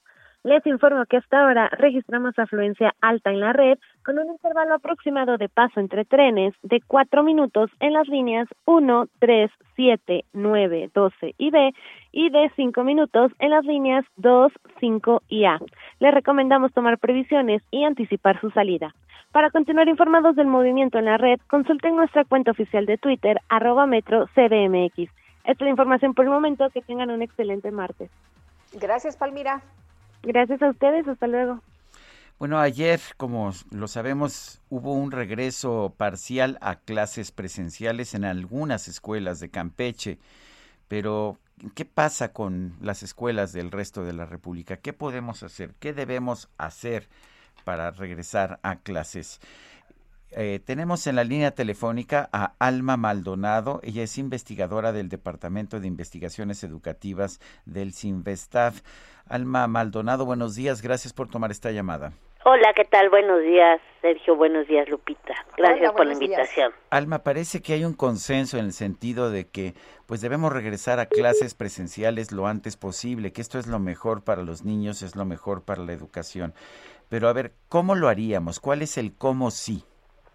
Sí, yo no sé si hay un consenso hoy sobre el regreso. Creo que el consenso está en que las pérdidas educativas, emocionales eh, y sociales de no estar en clases son altas y, y ahí creo que todos estamos más o menos de acuerdo en que lo que ha sustituido a las clases presenciales no ha tenido el impacto y no ha sido eh, eh, tan importante en términos de sustituir ese la, el ir a la escuela, ¿no? Básicamente. Entonces creo que esa es la parte que en la que estamos de acuerdo. Eh, en el caso del regreso lo que pasa es que pues depende mucho de las condiciones, ¿no? Lo que vimos ayer en Campeche fue un regreso, yo diría, piloto apenas y tiene que ver con muy pocas escuelas, la mayoría multigrado, en zonas eh, no de baja concentración poblacional, eh, todavía es un tema básicamente voluntario. Entonces yo creo que es el primer paso, creo que es importante que se haya dado por, por la situación de Campeche, que lleva ya eh, muchos meses en semáforo verde. Creo que eso es muy importante, eh, que se haya dado de esta manera, pero bueno, vamos todavía en el primer paso. Lo que se tiene que hacer es un poco lo que vimos, eh, establecer obviamente filtros sanitarios, eh, prever que las condiciones en los salones de clases sean eh, con ventilación, todos los niños y las niñas con cubrebocas, obviamente también eh, los profesores, que en este caso ya todos completaron su ciclo de vacunación, eso es importante, y que se supone que en las comunidades donde se regresa a clases, ya todos los adultos mayores también completaron su ciclo.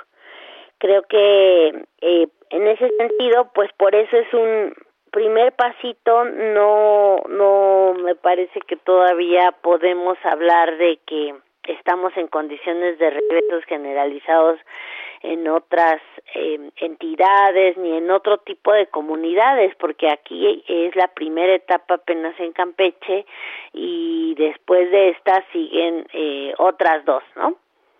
Eh, Alma, platicábamos ayer con eh, uno de los dirigentes sindicales en Chiapas y él decía que eh, por lo menos lo que él veía es que en su estado no había condiciones para regresar a clases presenciales. De hecho, él comentaba que esto era un tema más bien electoral y, y, político, esto de presionar para que se regrese a las clases. ¿Tú cómo ves el escenario? ¿Cómo ves el panorama?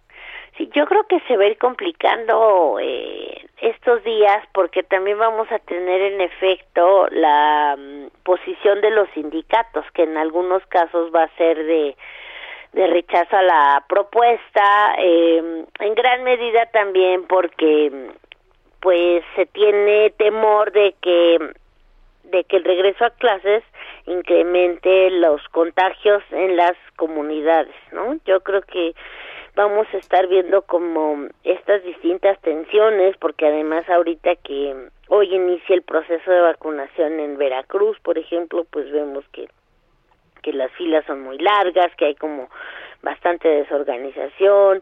Eh, entonces creo que todo esto es lo que apenas vamos a empezar a ver, ¿no? Eh, y, y, creo que sí va a haber resistencia en algunos lugares donde se crea que esto puede generar mayores riesgos o donde las comunidades sientan que no no están suficientemente protegidas. Hay que decir que en el caso de Campeche, por ejemplo, los maestros tienen que trasladarse normalmente a las comunidades. Entonces, ahí obviamente en el traslado pues este va a existir un cierto riesgo. La ventaja en este caso es que los maestros están vacunados, pero creo que vamos a estar viendo eh, todo esto y en la medida en que no haya certeza de cómo debe ser el regreso mucho más claro, que haya información suficiente, porque yo creo que eso también pasó y pasa en el caso de, de Campeche que está iniciando, que no existan como formas de decir, bueno, ¿qué pasará si de pronto eh, se detecta un caso en, en la escuela? Como no tenemos estos protocolos tan claros por parte ni de la SEP, eh, ni de otras instancias como en otros países que han tenido como mucha claridad en hacia dónde y cómo creo que eso también eh, puede generar confusión desinformación y desconfianza no en, en este posible regreso y que también va a depender mucho de, de cómo se vaya dando el proceso que que que haya información del seguimiento de qué va a pasar en Campeche eso también va a ser muy importante que se comparta, que funciona, que no, etcétera. Creo que eso también puede ir ir ayudando, pero sin duda vamos a empezar a ver estos eh, distintos procesos de, en algunos casos, de rechazo abierto o por lo menos de resistencia de, de esta vuelta a clases, ¿no? Bueno, pues sí, eh, yo quiero agradecerle a Alma Maldonada, a Maldonado, investigadora del Departamento de Investigaciones Educativas del CIMBESTAF, por haber conversado con nosotros. Sí, muchas gracias. Nada más este recordar que, por ejemplo, en el caso de Campeche, eh, también otro factor que, que impactó es que hay poca conectividad en esas comunidades. Eso quiere decir que llevaban muchísimo más tiempo, eh, pues sin tanto contacto con los profesores y bueno, también hay un sentido de urgencia muy importante. Les agradezco mucho el espacio y seguimos en contacto. Gracias, Alma Maldonado. Hasta luego. Son las 8 con 41 minutos. Ruta 2021, la ruta hacia las elecciones presenta. Bueno, pues el Instituto Nacional Electoral emitió una medida cautelar en contra del presidente Andrés Manuel López Obrador por violación a la veda electoral. Está en la línea telefónica y le agradecemos como siempre que platique con nosotros Ciro Murayama, consejero del Instituto Nacional Electoral. Ciro, ¿qué tal? Buenos días. Hola, qué gusto estar con ustedes. Buen día. Ciro, cuéntanos, ¿es una forma de censura lo que lo que está determinando la Comisión de Quejas? De ninguna manera, porque lo que estamos señalando es que debe cumplirse la Constitución, a diferencia de lo que pasa en otros países, Sergio, por ejemplo en Estados Unidos, donde es habitual que un presidente pues tan protagonice una elección que pueda presentarse a la reelección y él sea el principal portavoz de su campaña.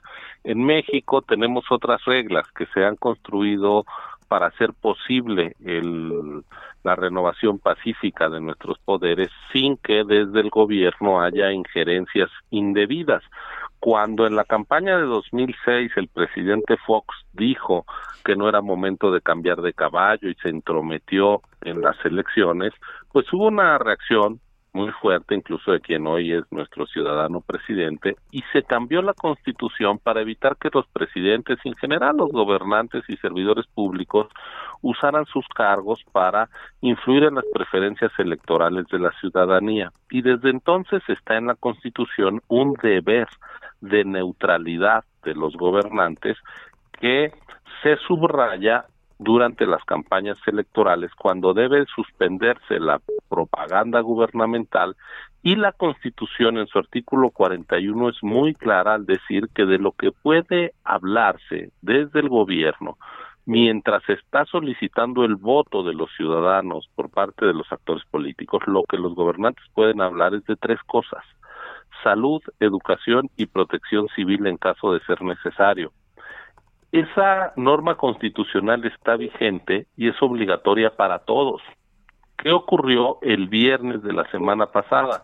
Que en la conferencia mañanera expresamente se estuvo hablando de logros, acciones y obras de gobierno, lo cual el Tribunal Electoral ha señalado que no debe de estarse divulgando durante las campañas. Entonces el INE hace esta medida para, digamos, reencauzar el proceso electoral, eh, el, deber de neutralidad y con ello proteger la equidad en la contienda para que no haya actores políticos beneficiados o afectados por la acción gubernamental. Ese es el propósito se puede seguir hablando, sí, hay temas de los que no se deben hablar también, pero eso lo dice la Constitución.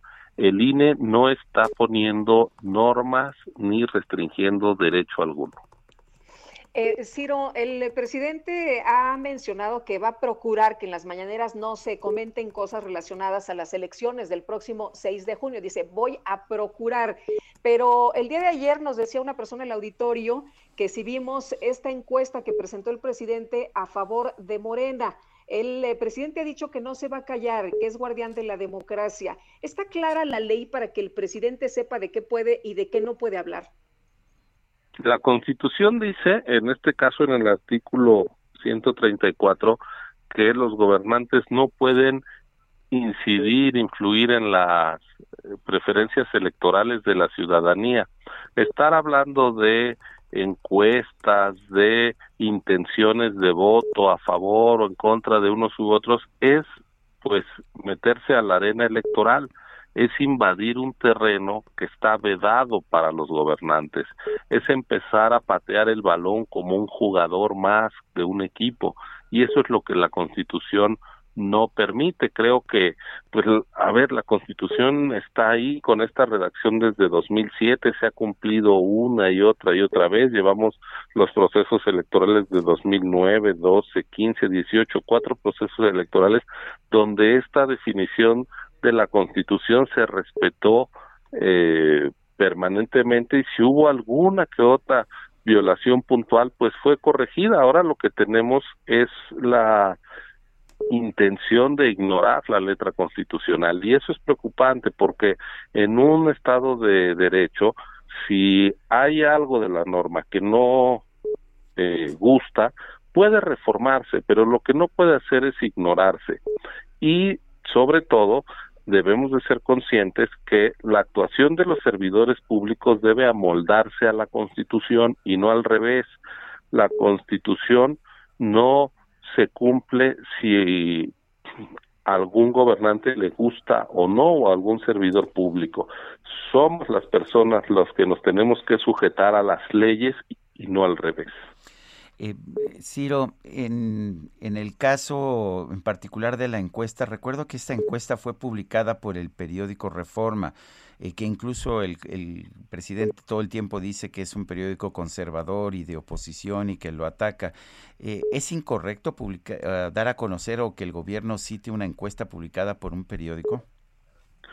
Pues en este caso, lo que es una acción informativa de un diario de comunicación, sea el que sea, y eso está totalmente permitido, se vuelve una acción de propaganda gubernamental cuando el titular del Ejecutivo Federal difunde y quiere eh, dar a conocer desde su posición, utilizando recursos públicos desde Palacio Nacional, las cámaras, la transmisión de eh, pues el aparato eh, público de difusión de los mensajes presidenciales una encuesta que pues le puede ser eh, favorable a X o Y actor político. No es lo mismo lo que hace un medio de comunicación, lo que hace un periodista, que lo que hace un mandatario. Yo creo que la diferencia entre un informador y un gobernante es muy nítida. Eh, ¿Qué pasa con eh, estas sanciones que hay? Depende de lo que diga el presidente. Por ejemplo, el otro día, el viernes, con esta promoción de los programas, se baja o se ordena que se baje la conferencia. ¿Qué pasa con esto de la encuesta? ¿También es lo mismo? ¿Se ordena que se baje y ahí se acabó? Mira, sobre esta encuesta ayer hacíamos una reflexión en la comisión de quejas que también veíamos que es una conducta pues que ya se mete a la arena electoral, lo cual no es correcto, aunque no fue objeto de la queja que recibimos. Nosotros nos pronunciamos formalmente sobre la difusión de obra y acción de gobierno en la conferencia del viernes 16. Ahora lo cierto es que pues uno se está encontrando de que prácticamente diario hay cierta contravención al marco constitucional y el INE no impone sanciones eh, al, al, presidente. El INE emite medidas cautelares que son medidas de, de, de prevención, de apremio, para que una conducta cese. Si esta conducta no cesa, quien puede poner eh, la, la sanción y se pronuncia sobre el fondo del asunto es el Tribunal Electoral. Ya este aquí digamos hay distintas atribuciones de las autoridades electorales. Pues Ciro, gracias por conversar con nosotros. Ciro Murayama, consejero del INE, gracias por conversar con nosotros esta mañana. Gracias a ustedes, Sergio Lupita, muy buen día. Hasta luego. Buenos días. Bueno, y dice, dice el presidente López Obrador que va a procurar que no se comenten temas relacionados con las elecciones del próximo 6 de junio en las mañaneras. Vamos a escuchar. No me pregunten cosas que este, sean comprometedoras, porque si ustedes me preguntan, pues les tengo que contestar. Si no, van a decir, ¿y para qué las mañaneras? Pero sí vamos a cuidar de que este, no hablemos de temas partidistas, de asuntos relacionados con la elección, sí de la democracia, ¿eh? sí de que se participe, sí de que se haga valer la democracia, sí de que no haya fraude electoral, sí de que haya elección o elecciones limpias y libres. Sí, que no intervenga el gobierno, que no se utilice el presupuesto público para favorecer a ningún partido a ningún candidato. Sí que haya condiciones de igualdad para todos, que haya democracia, eso sí, sin inclinar eh, la balanza o este, mostrar preferencia por algún partido o algún candidato. Ruta 2021, la ruta hacia las elecciones presentó.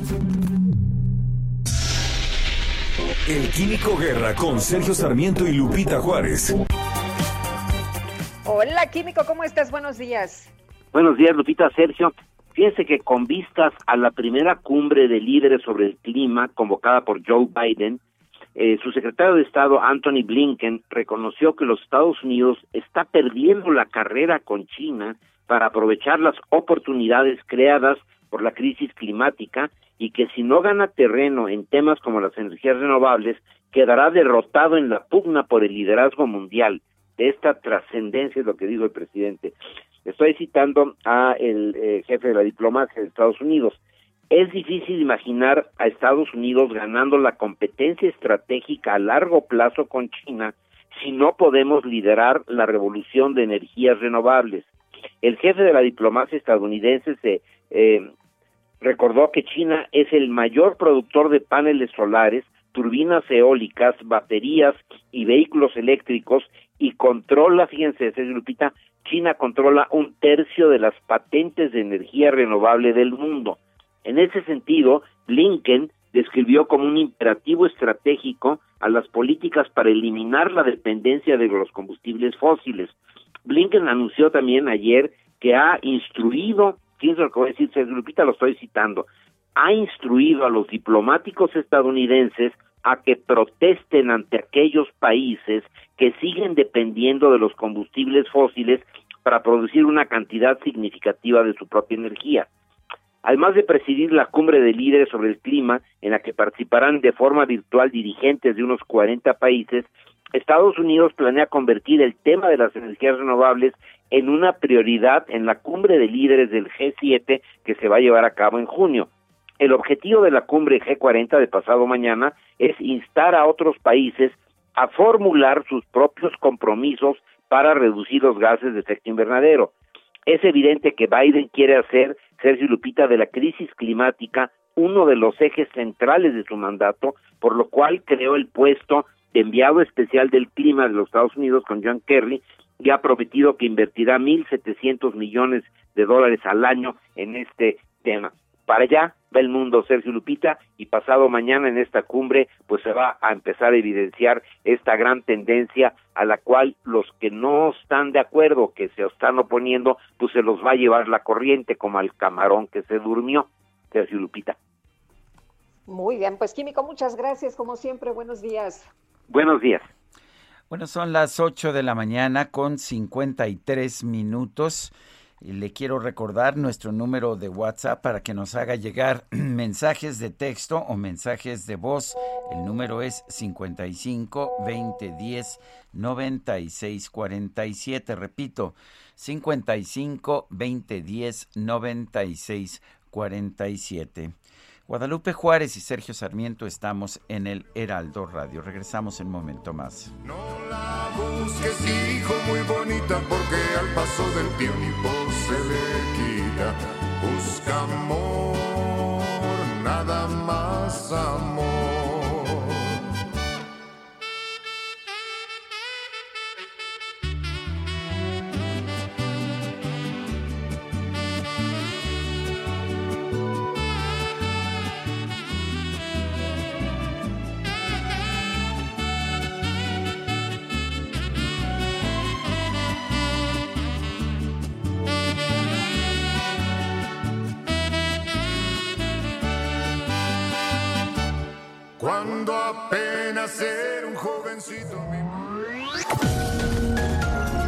Sergio Sarmiento y Lupita Juárez quieren conocer tu opinión, tus comentarios o simplemente envía un saludo para ser más cálida esta mañana. Envía tus mensajes al WhatsApp 5520 109647. Heraldo Radio.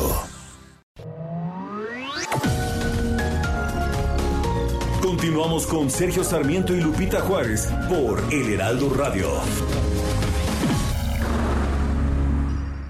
Puebla, destino turístico con aromas particulares, con magia en sus colores. Un lugar que te seduce con su gastronomía, que te cautiva con su historia, su cultura y su naturaleza milenaria. Vive la magia de sus pueblos. Nuestra belleza no se parece a otra. Puebla, el patrimonio de México.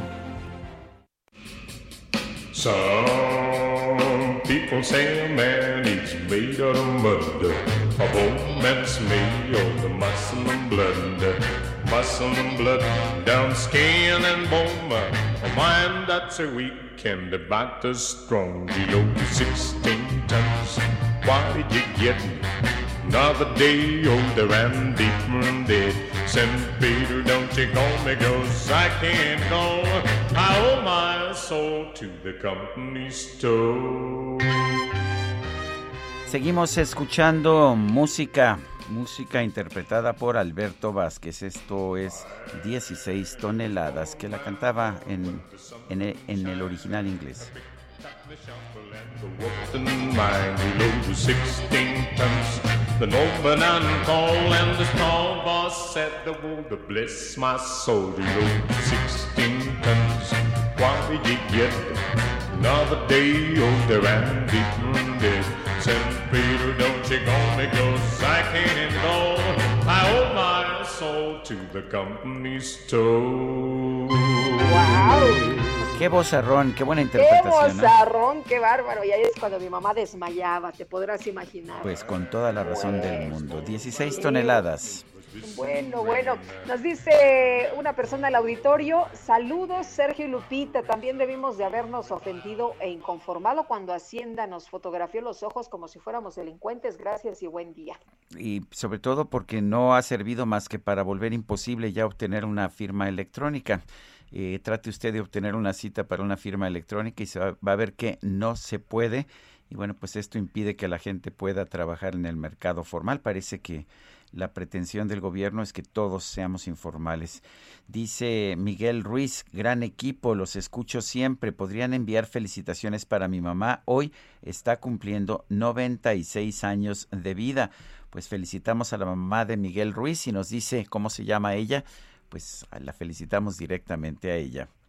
Y Raquel Durán dice, muy buen martes para todos ustedes, eh, eh, con el placer de escucharlos diariamente. Y la música, muy buena, es lo que nos comenta esta mañana. Sí, la verdad es que muy interesante escuchar a Alberto Vázquez, hoy que está cumpliendo pues 81 años, 81 años, nació el 20 de abril de 1940. Son las nueve de la mañana con tres minutos. Según la organización Alto al Secuestro, durante marzo se denunciaron 90 secuestros. Esto es un aumento de 4.6% en comparación con los 86 casos de febrero. Isabel Miranda de Wallace es presidenta de Alto al Secuestro. Isabel, ¿cómo está? Buenos días. Sergio, Lupita, todo el auditorio, qué placer escucharlos. Ya saben que somos gran admiradora de ustedes. Isabel, Gracias, buenos días. Isabel, eh, estamos viendo un crecimiento, pero hay una tendencia definida. ¿Y qué tan confiables son estas cifras? Mire, déjeme decirle que uno de los problemas que tenemos en nuestro país es precisamente la falta de consistencia en el registro de datos. ¿Cómo obtiene Alto al Secuestro su información? En primer lugar, se lo pide a cada una de las fiscalías para saber qué es lo que tiene registrado.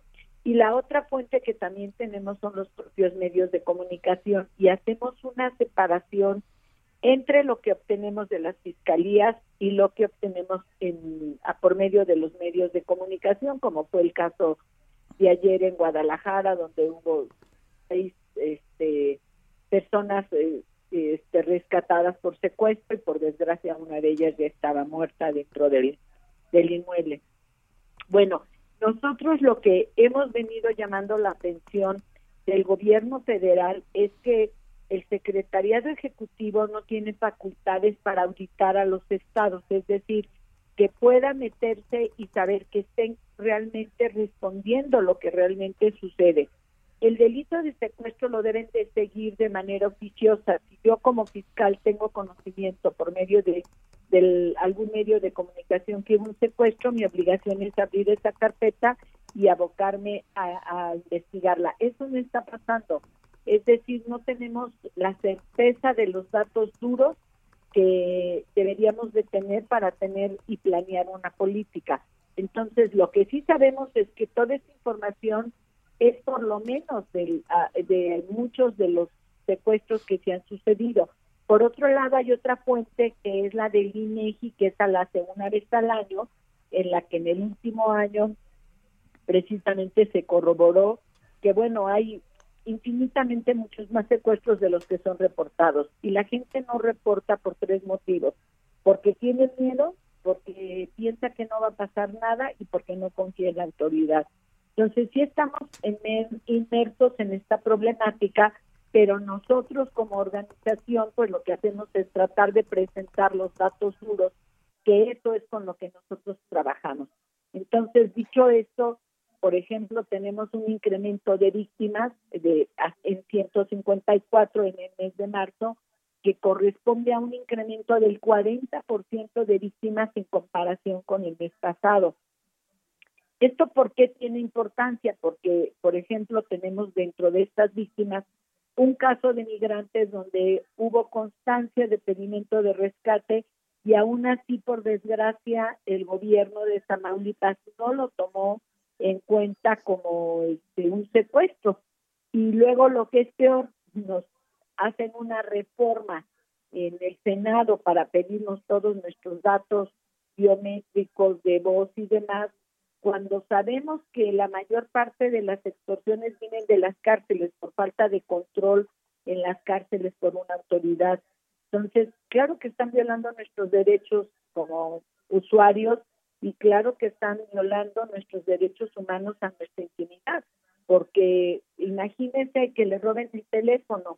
Usted tendría que ir iniciar una carpeta de investigación ningún gobierno va a tener la capacidad para atender tantos robos de celulares. Hoy pasa día a día. Sabemos dónde los venden, en cuánto los venden y la autoridad no hace nada. Entonces, me parece que la política en relación al secuestro debería de ser revisada y máxima en ese orden de la telefonía que no nos va a servir de gran cosa.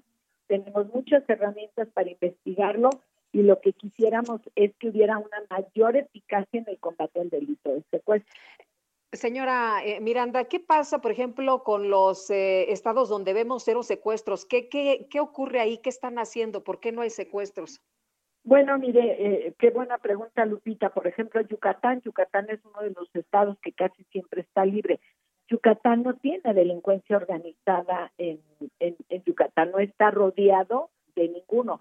Pero si usted se va, por ejemplo, al Estado de México, donde colinda con una serie de células de delincuencia organizada, pues por eso es que el Estado de México y la Ciudad de México están dentro de los lugares, eh, por desgracia, con mayor número de secuestros.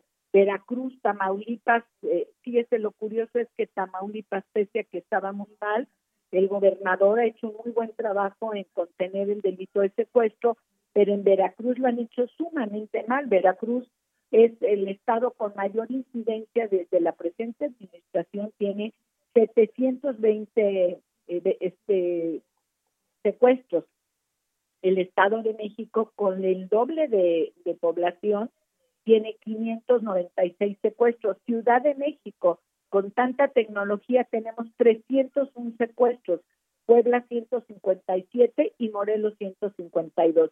Estas cinco entidades reúnen el 55.4% del total de los delitos de secuestro. Y uno diría, es absurdo que en la Ciudad de México esté ocurriendo esto por la tecnología que tenemos, por la comunicación, por las calles. Bueno, pues los estamos teniendo. ¿Y qué hace la diferencia? Repito, el tipo de delincuencia organizada. Recordarán que en época de Mancera decían que no había delincuencia organizada cuando nosotros salimos a decir que estaba en el mapa precisamente de la CIA y de la DEA. Bueno, pues hoy ya han aceptado que sí hay delincuencia organizada en la Ciudad de México. Isabel Miranda de Wallace, presidenta de Alto al Secuestro, gracias por conversar con nosotros. Al contrario, Sergio Lupita, un placer, buenos días. Muchas gracias, buenos días. Bueno, y vamos ahora, Sergio, con una colaboración. Fíjate que empieza hoy una misión especial en el Heraldo de México. Es Marta Bárcena, columnista del Heraldo de México, a quien saludamos con mucho gusto esta mañana. Y así empieza su columna. Inicio hoy una misión especial. Marta Bárcena, buenos días. Buenos días, Lupita. Buenos días, Sergio. Muy contenta de eh, iniciar también con ustedes en el, en el radio esta misión especial en una nueva etapa de mi vida profesional. Y Marta, acabas de concluir un periodo muy importante como embajadora de México ante Washington, pero además has sido de las pocas embajadoras de carrera del servicio diplomático profesional de nuestro país en ocupar esa embajada. Eh, ¿Por qué, ¿Por qué se le dan las embajadas muchas veces a personas, a políticos sin experiencia diplomática? ¿Es bueno eso? ¿No está bien preparado nuestro servicio diplomático? Porque yo siempre he pensado que tenemos un magnífico servicio diplomático. ¿Qué opinas? Mira, eh, yo creo que tenemos un magnífico servicio diplomático, lo digo en mi columna hoy de Misión Especial. Eh, para mí es uno de los mejores servicios civiles de carrera en México, si no es que el mejor y es uno de los mejores servicios exteriores de América Latina.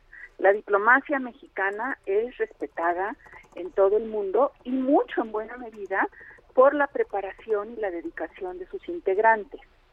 Ahora bien, la constitución mexicana le permite, no solo le permite, eh, es atribución del presidente nombrar a los embajadores y a los cónsules generales. Y pese a diversas iniciativas a lo largo de los años para fijar un porcentaje de nombramientos políticos, como existen en muchos otros países, porque el, el jefe de Estado o de gobierno no puede más que nombrar a un porcentaje de titulares de embajadas y consulados para favorecer, no para favorecer, sino para respetar al servicio civil de carrera. En México ese límite no lo hay, solamente lo hay para los rangos inferiores.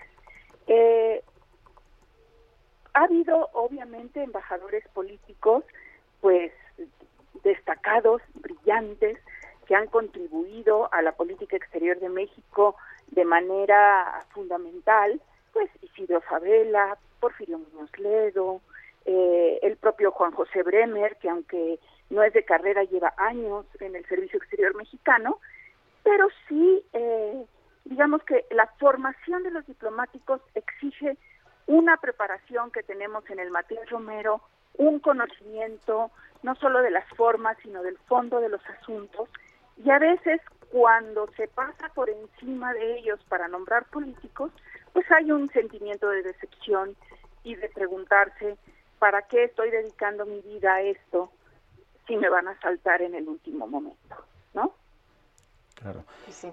Eh, Marta, en, tu columna hablas eh, eh, de diferentes temas a tratar, pero también apuntas de, esta pasión que tienes por la comunidad méxico-americana, no solo por el tema de las remesas, sino por este dinamismo que, pues que, implica en, o que se imprime en ambos países. ¿Cómo ves el problema de migración en estos momentos? ¿Cómo ves la propuesta del presidente López Obrador de que haya trabajo pues normalizado? en los Estados Unidos y que después se dé la nacionalidad, ¿lo, crees viable?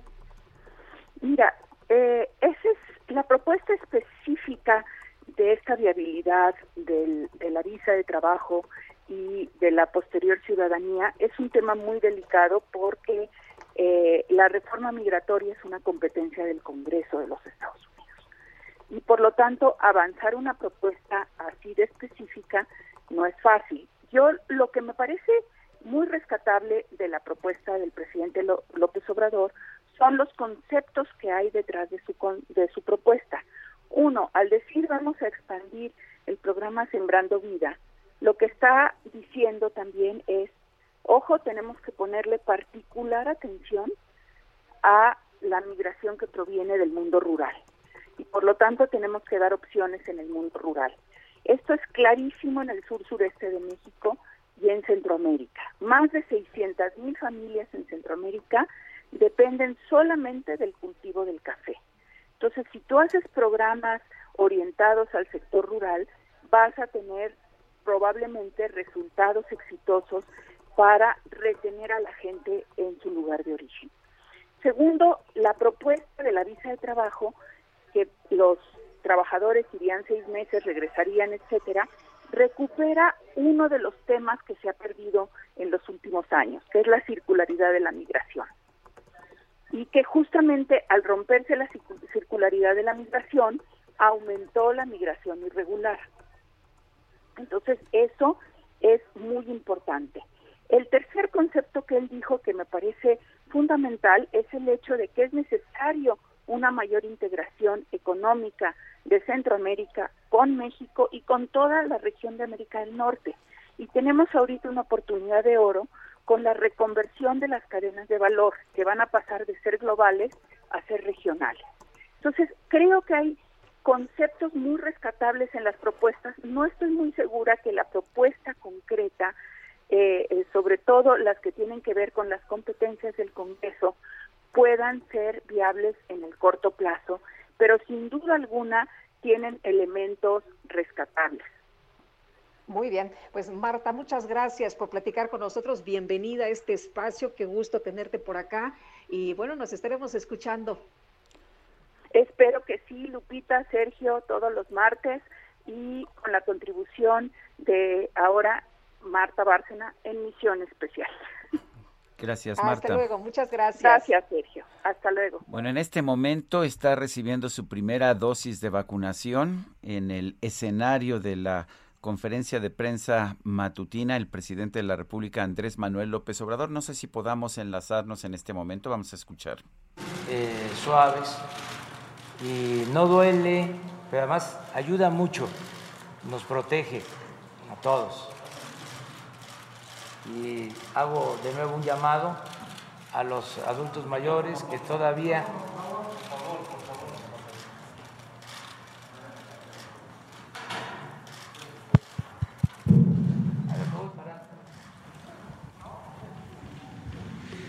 un llamado a los adultos mayores para que todos nos vacunemos. No eh, hay ningún riesgo. Eh, para empezar, no duele la vacuna. Estaba yo viendo que me la colocaron en el mismo brazo donde tengo todavía la marca de, mire, de cuando estábamos niños que nos vacunaban. No sé si era para sarampión, para viruela.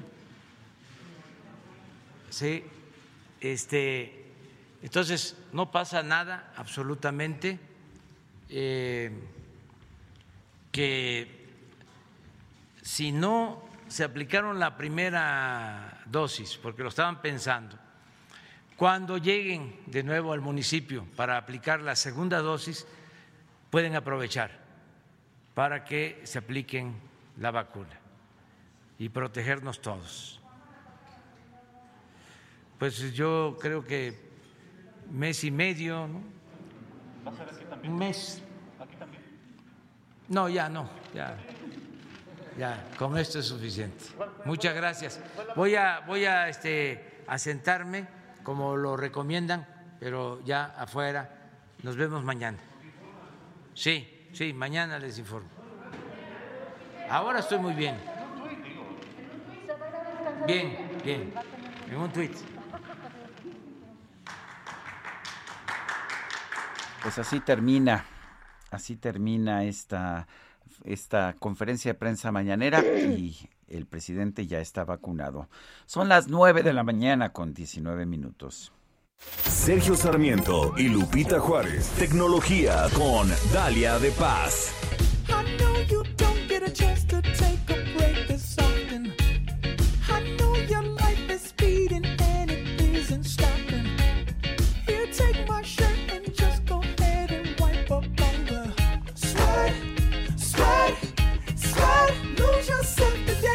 La que sigue, por favor.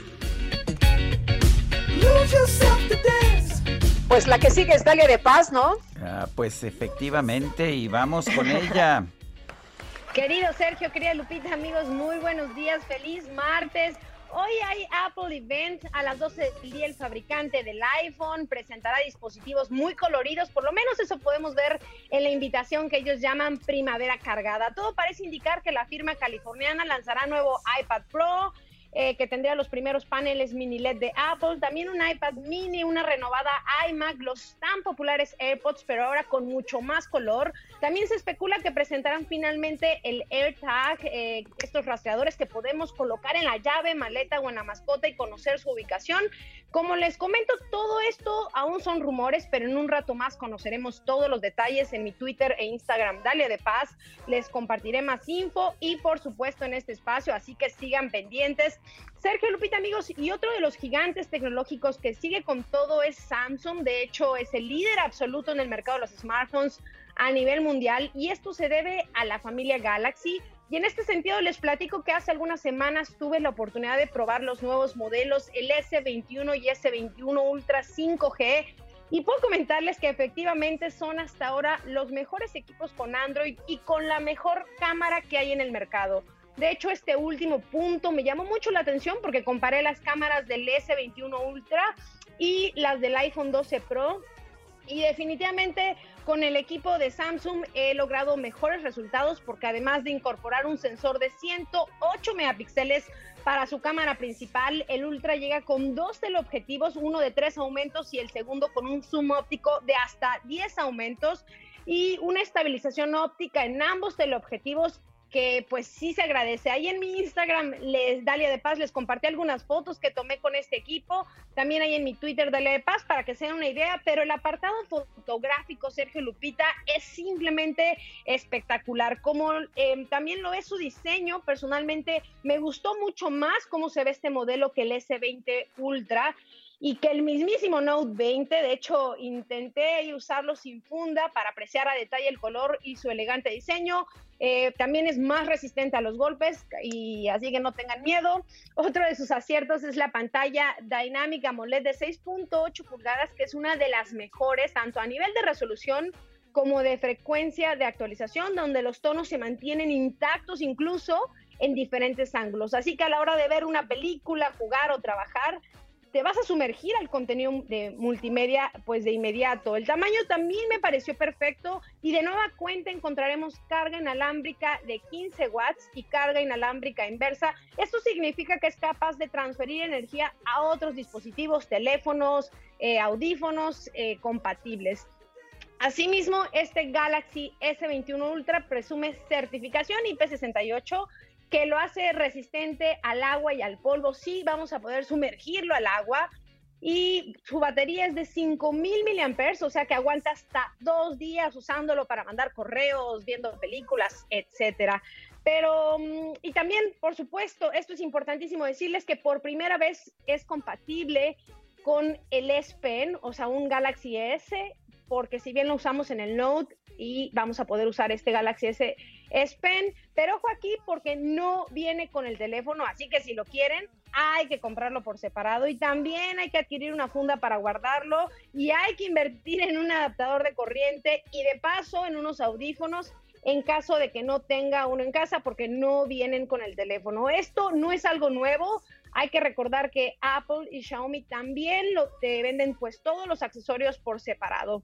Y otro punto que sin duda es importante mencionar es que no es posible expandir su memoria, es decir, que hay que conformarse con la memoria del equipo, ya sea con los 128 gigas, 256 o 512. Vale la pena completamente si buscan tener la mejor cámara del mercado, un equipo rápido y potente con una pantalla grande en todos los sentidos. Es ideal pues para el trabajo, escuela o entretenimiento, pero sin duda sí me quedo con el sabor de, la verdad, de la cámara que está brutal, me encantó.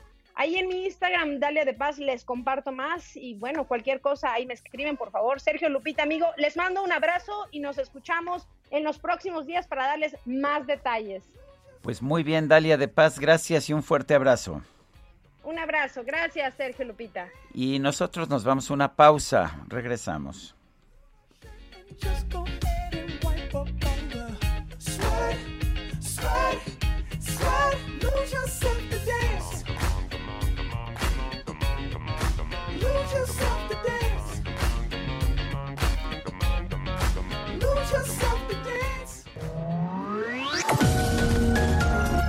Sergio Sarmiento y Lupita Juárez quieren conocer tu opinión, tus comentarios o simplemente envía un saludo para ser más cálida esta mañana.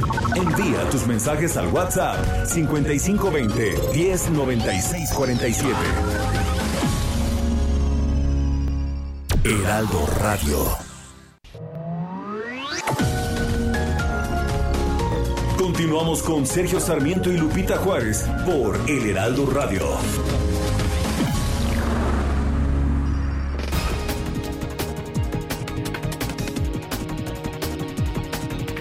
Son las 9 de la mañana con 30 minutos. Vamos a un resumen de la información más importante. Desde Palacio Nacional, el presidente López Obrador celebró que se haya alcanzado un acuerdo entre el empresario Alonso Ancira y Pemex para reparar el daño por la presunta venta a sobreprecio de la planta de agronitrogenados. Entonces este dinero pues va a ayudar para que Pemex lo invierta. La recomendación es que se destine a fertilizantes que se están entregando a campesinos, a productores en Guerrero, en Puebla, en Tlaxcala, en Morelos, se están entregando fertilizantes de manera gratuita. Esto lo digo porque tiene que ver con tu pregunta, pero este el uso de ese dinero va a tener ese destino. El secretario de Salud, Jorge Alcocer, aseguró que el ligero, ligero incremento de contagios de COVID-19 que se ha registrado en 10 estados del país aún no representa una emergencia. 10 entidades muestran una leve tendencia al alza. Eso es, una leve tendencia. No hay emergencia, sino una leve tendencia que hay que atenderla. Nuevamente, por lo tanto, hacemos un llamado a la población a no confiarse y mantener las medidas sanitarias que tanto hemos aprendido para evitar que haya una tercera ola de contagios. En este momento, como es de todos ustedes conocido, la vacunación es la acción prioritaria de nuestro gobierno.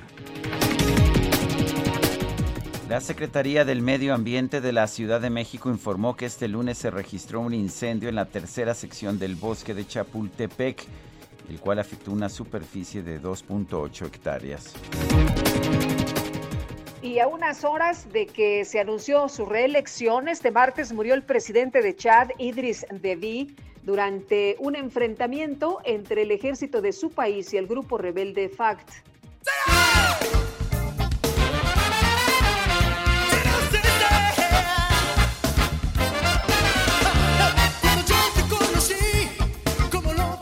La plataforma de entretenimiento Netflix anunció una nueva colaboración con la NASA.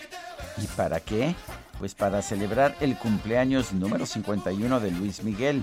Se trata de una transmisión especial por YouTube en la que por 51 horas se van a mostrar imágenes del Sol, la estrella de nuestro sistema solar, acompañadas con música interpretada por el otro Sol, Luis Miguel. Bueno, aún quedan más de 30 horas de transmisión y pues ya me dio calor.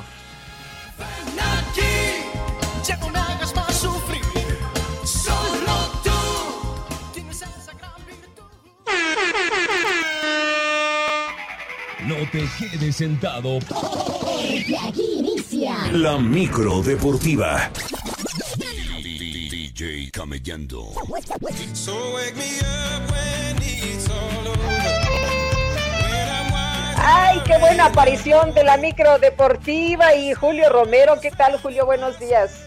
¿Cómo están, Sergio Lupita, amigos del auditorio? Muy buenos días. Qué placer saludarles este martes echando lámina informativa, la micro deportiva.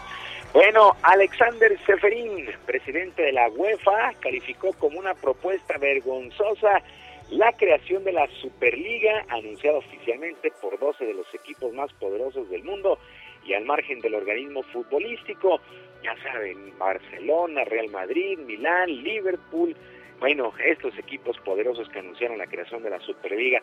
Entre las medidas que se estarían tomando por parte de la UEFA es la de vetar a los jugadores de estos equipos a participar con sus respectivas selecciones nacionales para los distintos eventos, incluido el Mundial, si es que toman parte. Por lo pronto, Florentino Pérez del Real Madrid y presidente de esta Superliga aseguró en una entrevista en el programa El Chiringuito que ellos son la salvación del fútbol.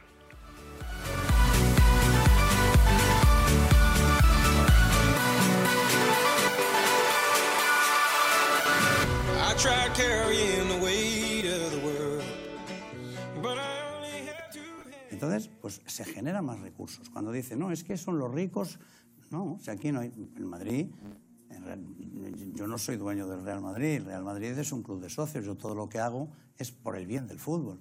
En este momento hacemos esto para salvar el fútbol, que está en un momento crítico.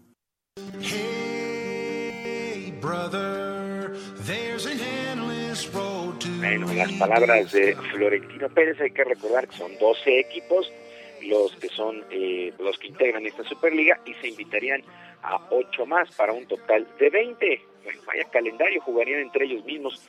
Mm, sí, atractivo a lo mejor al principio, pero después que jueguen entre ellos, la verdad es que sí, eh, está de pensarse, bueno, pues a ver qué es lo que sucede.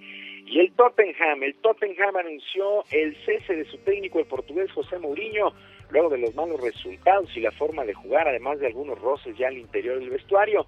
A través de un comunicado, el conjunto inglés dio a conocer esta decisión previo a un duelo de suma importancia que tendrán el día de mañana contra el Southampton en busca de sitios para competencias europeas. Así es que José Mourinho se queda sin chamba, deja de ser el director técnico del conjunto del Tottenham.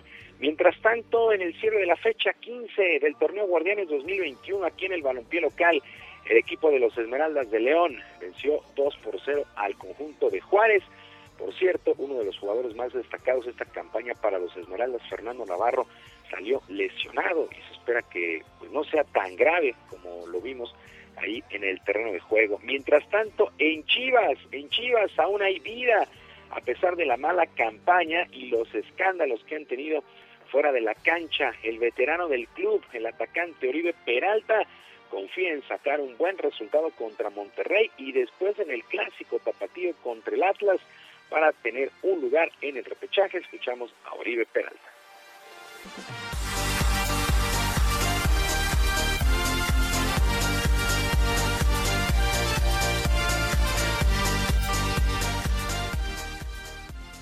Sabemos que son complicados nosotros de, por la situación en la que estamos, sabemos que es, es casi casi como jugar finales para nosotros. Eh, y lo hemos entendido así, lo sabíamos así desde el partido contra contra Cholos. Entonces vamos a ir a jugarnos una final contra Monterrey por, por lo que está en juego para nosotros.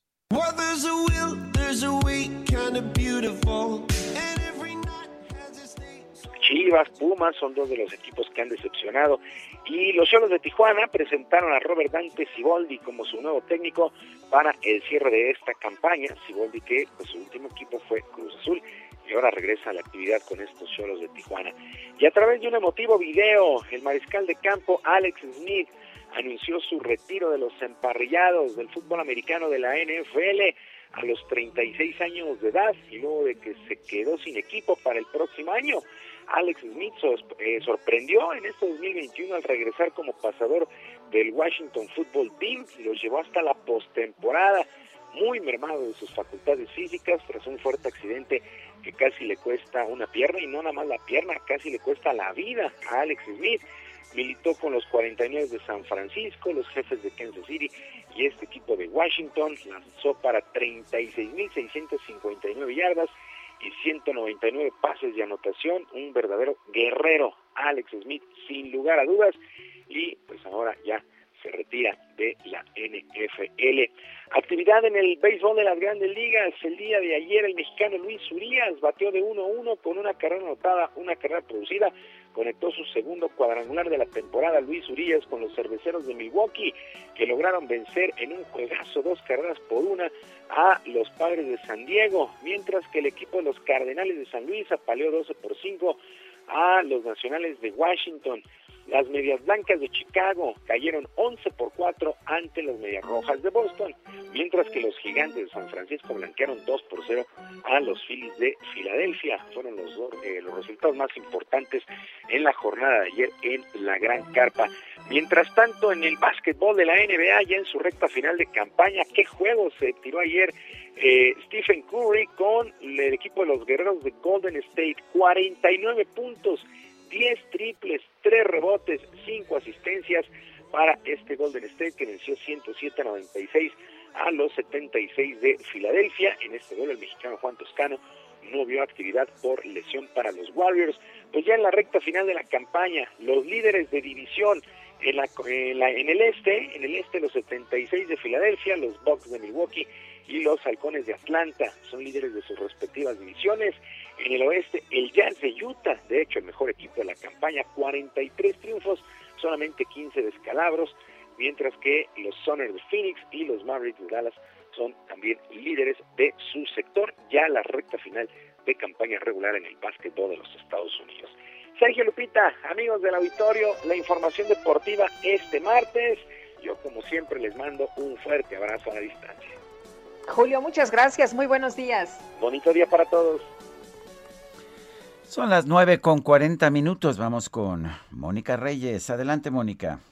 Gracias, Sergio Sarmiento, Lupita Juárez, qué gusto saludarlos esta mañana y como siempre me da mucha alegría ver a Aris Chávez aquí en cabina con nosotros porque siempre, siempre nos tiene muy buenas noticias acerca de cómo protegernos, cómo cuidarnos, cómo no olvidarnos de nuestro sistema inmunológico. Aris Chávez, representante de productos y tratamientos Politécnico, ¿cómo te va? Muy buenos días. Vamos a hablar del factor de transferencia, no hay de otra. ¿Qué más? Definitivamente, mi querida Moni, es un tratamiento espectacular y yo yo le invito al auditorio que ponga mucha atención y sobre todo vaya anotando este teléfono porque claro que hay sorpresas y regalos para el auditorio. Así que vaya anotando 55 56 49 44 44. Seguramente muchos del auditorio estamos preocupados, por supuesto, yo creo que todos, por los contagios, porque estamos en un grave riesgo, toda la población, y estamos buscando alternativas que nos ayuden a mejorar nuestra salud y sobre todo a no contagiarnos.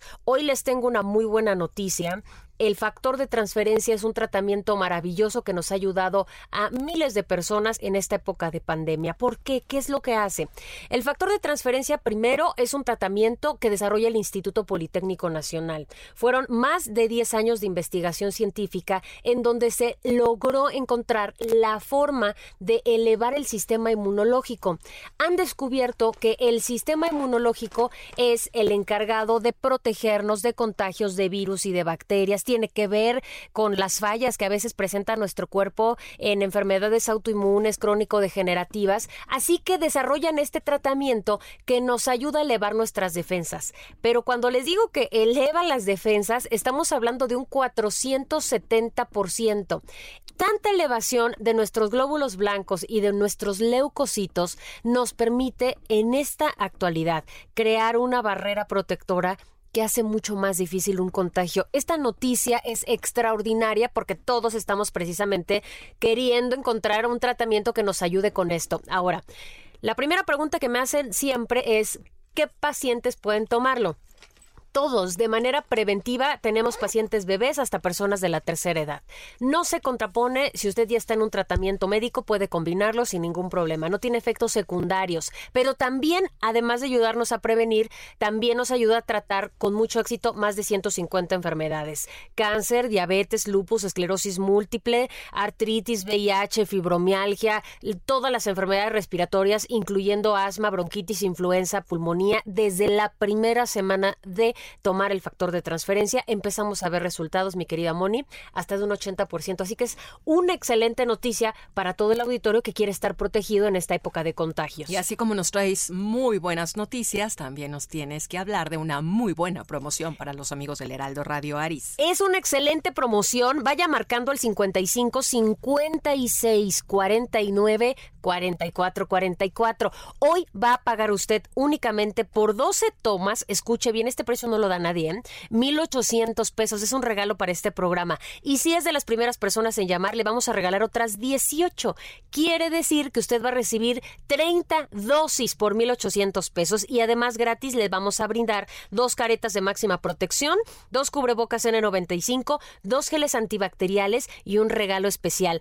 Comuníquese ahorita al 55 56 49 4444 y le vamos a regalar un smartwatch. Es un reloj inteligente con múltiples funciones y entretenimiento para que también cuidemos nuestra salud y va gratis. Así que a llamar 55 56 49 4444 para pedir el factor. Claro que sí, a marcar en este momento, queridos amigos, anímense, marquen ya. Gracias, Aris. Muy buenos días. Regresamos con ustedes, Sergio Sarmiento, Lupita Juárez. Permiso Cofepris 1733 00519 p o 451. Gastrolab con el chef Israel Arechiga. ¿Cómo estás, Israel? Qué gusto saludarte esta mañana. Muy buenos días. Hola, muy buenos días, Lupita, Sergio, todo el auditorio. Qué gusto saludarlo. Pues muy, muy buenos días, Israel. Estamos muy al pendiente.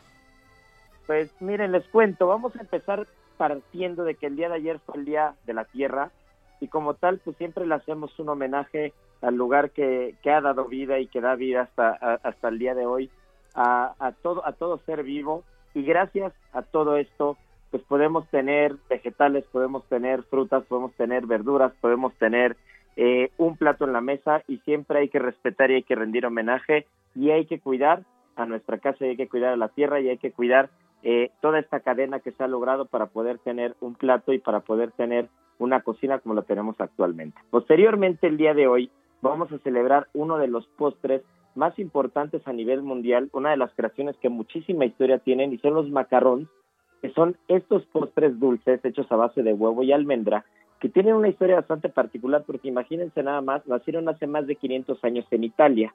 Posteriormente, Catalina de Medici los lleva a Francia y se vuelven mundialmente famosos ahí porque se distribuyen por todo el país francés y empiezan a hacerse diferentes variantes. Primero se hacen una especie de galletas en algún territorio, pero principalmente en el sureste francés se empieza a crear, eh, se, empiezan a crear en las pastelerías una mezcla ya de huevo y almendra, como la conocemos hoy, pero únicamente constaba de una galleta. Posteriormente, en la boda de Luis XVI y María Teresa de Austria, un chef vasco francés de San Juan de Luz, que se llamaba el chef un, un pastelero muy famoso de la zona, preparó la especialidad del macarrón ya con alguna mermelada o con algún merengue, y así se fue extendiendo hasta que llegó a una casa que hasta el día de hoy es muy famosa y es la casa de la Duré. La Duré crea por primera vez los macarrones ya como un tipo sándwich, con dos galletas y un relleno, y hasta el día de hoy es una casa que tiene más de 100 años, que se ha extendido por 20 países y que ha creado los macarrones como los conocemos hoy en día, que les dio un color pastel y que empezó a reflejar en los colores los sabores que tenían todos los rellenos. Es un postre de verdad muy, muy curioso porque tiene origen tanto italiano y también tiene hermanos en Marruecos y en todo el Medio Oriente e incluso el mazapán como lo conocemos en México y que parte de la cocina española, el mazapán es una variante de, de, este famosísimo macarrón, ¿no? Es un postre, la verdad, con muchísima historia, muy rico, que cada vez se ha apoderado de mayores, eh, de, se ha apoderado de, de diferentes vitrinas en todo el mundo y que de verdad con los rellenos que tiene es una especialidad que prácticamente es repostería o un postre en un pequeño formato. Y bueno, pues recordarles que como todos, eh, como todos los martes, miércoles y jueves, nos estaremos escuchando mañana. Mañana, mi querido Sergio, te veo por allá como lo prometí, con una buena sorpresa para que disfrutes. Mm. Ah. muy, muy bien, Israel. Se, se nota que fui claro, ¿verdad, en mi respuesta o no? Sí, sí, sí, sí, sí, quedé que yo no era político ni estaba en campaña y que ahí nos veíamos, que yo, yo sí iba a cumplir. Me parece bien. Ah. Gracias, Israel. Pues un fuerte abrazo, nos vemos mañana. Hasta luego, muy buenos días. Bueno, son las 9 de la mañana con 48 minutos y vamos a un resumen de la información. Esta mañana el presidente Andrés Manuel López Obrador recibió la primera dosis de la vacuna contra el COVID-19 en un acto público durante la conferencia de prensa de la mañana. Bueno, y por otro lado, el presidente aseguró que se va a cuidar de no hablar de las elecciones ni tocar temas partidistas, aunque sí va a continuar haciendo comentarios sobre la... Pues comentarios sobre la democracia, comentarios sobre todo lo que no sea propiamente electoral. El presidente de Guatemala, Alejandro Yamatei, pidió a Estados Unidos y México trabajar en coordinación para impulsar cambios estructurales con el fin de controlar los flujos de migración masiva en Centroamérica. Y los abogados del líder opositor ruso Alexei Navalny aseguraron que su cliente está muy débil debido a que comenzó una huelga de hambre al interior de la cárcel, por lo que solicitaron que sea trasladado a un hospital civil de Moscú. No, señor, yo no me casaré. Así le digo al cura y así le digo al juez. No, no, no, no, señor, yo no me casaré. Estoy bueno, pues si la regla es lo que dice, el señor no hizo más que comportarse con apego a la legislación. En Taiwán se dio a conocer el caso de un trabajador de un banco que se casó y se divorció cuatro veces. No, ese no es el problema. Conozco algunos que lo han hecho más veces.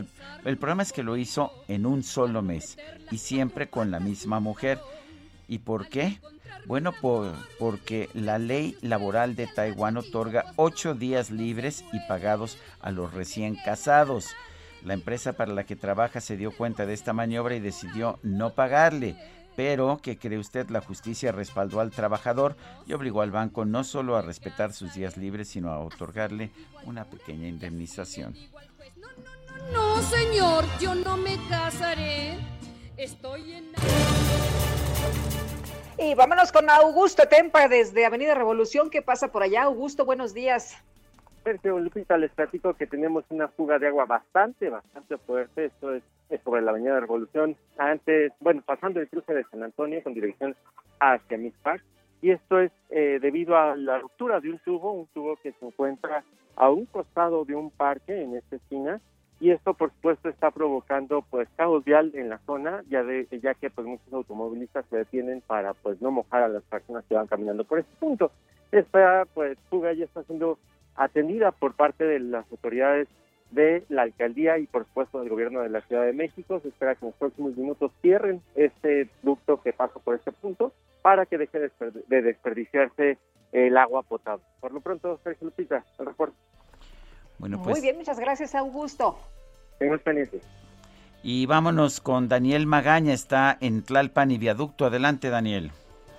¿Qué Sergio Lupita? Muy buenos días. Pues información vehicular para quien utilice esta vía para ingresar hacia la zona centro carga vehicular, pero una velocidad promedio pues de 58 kilómetros por hora para las personas que se trasladan, así que pues no tendrá complicación para trasladarse a las inmediaciones también de, la zona del viaducto. Más adelante, las inmediaciones de la estación del metro San Antonio Abad y en el sitio opuesto en dirección al sur, un avance ágil para ingresar hacia la colonia Alamos. El reporte, muy buen día.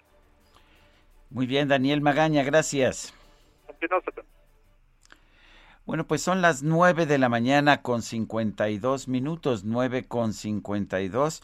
Eh, tenemos un momento, vamos a echarle un vistazo a los mercados. Sube, pero muy poquito la bolsa mexicana, 0.04%. El Dow Jones baja 0.5%. La semana pasada llegaron a récords las bolsas. De hecho, el nivel de la bolsa mexicana en estos momentos es de 48.092.44. El peso 20.32 en ventanillas bancarias, mientras que en el mercado al mayoreo está en 19.86. Y parece que Guadalupe Juárez hizo un golpe de Estado. Estábamos escuchando a Alberto Vázquez, pero ¿qué creen? ¿Qué creen que Guadalupe Juárez tenía otros datos? A ver, ¿cuáles son tus datos? ¿Qué vamos a escuchar, Guadalupe? Oye, pues para, para irnos, esta que es clásica de José José, ¿no? Me vas a echar de menos. ¿Ah, sí? Te voy a llamar cada 20 de abril. Cada 20 de abril. ¿Hoy qué es? Hoy es 20 de abril. Así merengues. Así merengues. Ahora te marco, mi querida Guadalupe. Pero ¿qué crees? Se nos acabó el tiempo. Pues vámonos entonces, que la pasen todos muy bien, que disfruten este día y nos escuchamos mañana tempranito a las 7 en punto. Hasta entonces, gracias de todo corazón. Y no me tengas cerca para decirte calma, todo se arregla. Vas a echar de menos cuando llegue la noche y te acuerdes de mí llorarás de rabia de pensar que fui tuyo y tanto que lo fui. Y me estarás llamando cada 20 de abril y dirán que no hay nadie, que estoy lejos de aquí. Y te pondrás muy triste pensando en lo que hiciste y no podrás fingir. Y querrás olvidarme y vendrás a buscarme y no me encontrarás. Y hasta en tus ratos buenos me vas a echar de menos. Y cada día.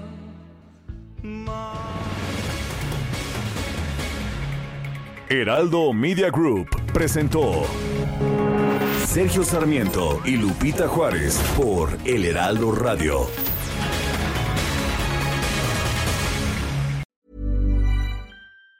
Planning for your next trip? Elevate your travel style with Quince. Quince has all the jet setting essentials you'll want for your next getaway, like European linen, premium luggage options, buttery soft Italian leather bags, and so much more. And it's all priced at 50 to 80% less than similar brands. Plus, Quince only works with factories that use safe and ethical manufacturing practices. Pack your bags with high-quality essentials you'll be wearing for vacations to come with Quince. Go to quince.com slash trip for free shipping and 365-day returns.